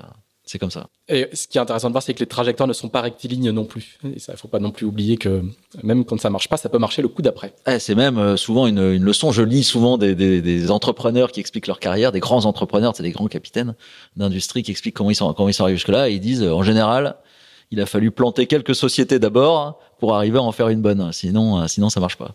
Bon, eh ben écoute, on te souhaite donc du coup pour le prochain d'avoir euh, un bateau que tu nous annonceras bientôt donc on a compris quand même qu'il avait des foils. Hein. Ah, j'ai dit ça, non, j'ai pas dit ça. Ah, si, ah, quand, tu t'es projeté, euh, euh, on, a, on, a, compris qu'il avait des qu'il qu'il avait des foils. Donc, il a des, des, des, super foils en plus. Ah, il a des super foils. il a des grands foils, c'est ça que tu veux dire Ah, j'ai rien dit. bon, tu nous, tu nous, tu, tu nous l'annonceras euh, en tout est, tout est relatif, grand, qu'est-ce que ça veut dire, tu vois? Et tu, tu, seras sur la Jacques Vabre avec, le, avec ce ouais, bateau Ouais, ouais, C'était pas prévu parce que pareil, je devais faire la Jacques avec euh, le bateau actuel, mais tout s'est un peu emballé là, donc euh, ouais, ouais, on va faire euh, avec le nouveau, je pense. Mais bon, je veux pas en dire, c'est pas que je, je veux pas en parler, mais c'est vrai qu'on voudrait faire une petite annonce sympa. Donc, Bien sûr. mais ça, on parlait des sponsors tout à l'heure, ça aussi c'est important. on a déjà l'essentiel comme info. Ouais, je pense. Ouais. Romain, merci beaucoup. Bonne bonne continuation avec ce nouveau bateau. Donc, merci à vous si vous nous avez suivis jusqu'au bout de ce podcast. N'hésitez pas, euh, je le dis à chaque fois, mais je le, je le redis, et n'hésitez pas à nous faire vos, vos retours, euh, vos critiques. Euh, la dernière fois, j'ai eu un message parce que je parlais trop vite. Donc j'ai bien entendu, c'est bien, c'est bien reçu. J'ai eu un message aussi parce que je coupais trop la parole. Donc là, j'espère que je n'ai pas trop ah non, coupé la parole. Oui, je suis d'accord. Ouais, ouais, c'est vrai qu'il y en a écouté où tu coupais un peu la parole, mais là, pas du tout. C'est pour donner du rythme. Ah, c'est bien, non, non, voilà. N'hésitez pas à faire vos retours, à nous dire ce qui va, ce qui va pas. Il y en a beaucoup, donc merci beaucoup encore une fois. N'hésitez pas à nous mettre 5 étoiles sur Apple Podcast, euh, qui est la seule plateforme où vous pouvez le faire, à mettre des commentaires, c'est bon pour le, pour le référencement. Et puis, euh, on se retrouve dans 15 jours, et je ne sais pas encore avec, euh, avec qui, on, est, on a des négociations en cours, mais on n'a pas encore déterminé le, le, prochain invité. Qui sera l'élu. Voilà. Merci Romain, salut. salut.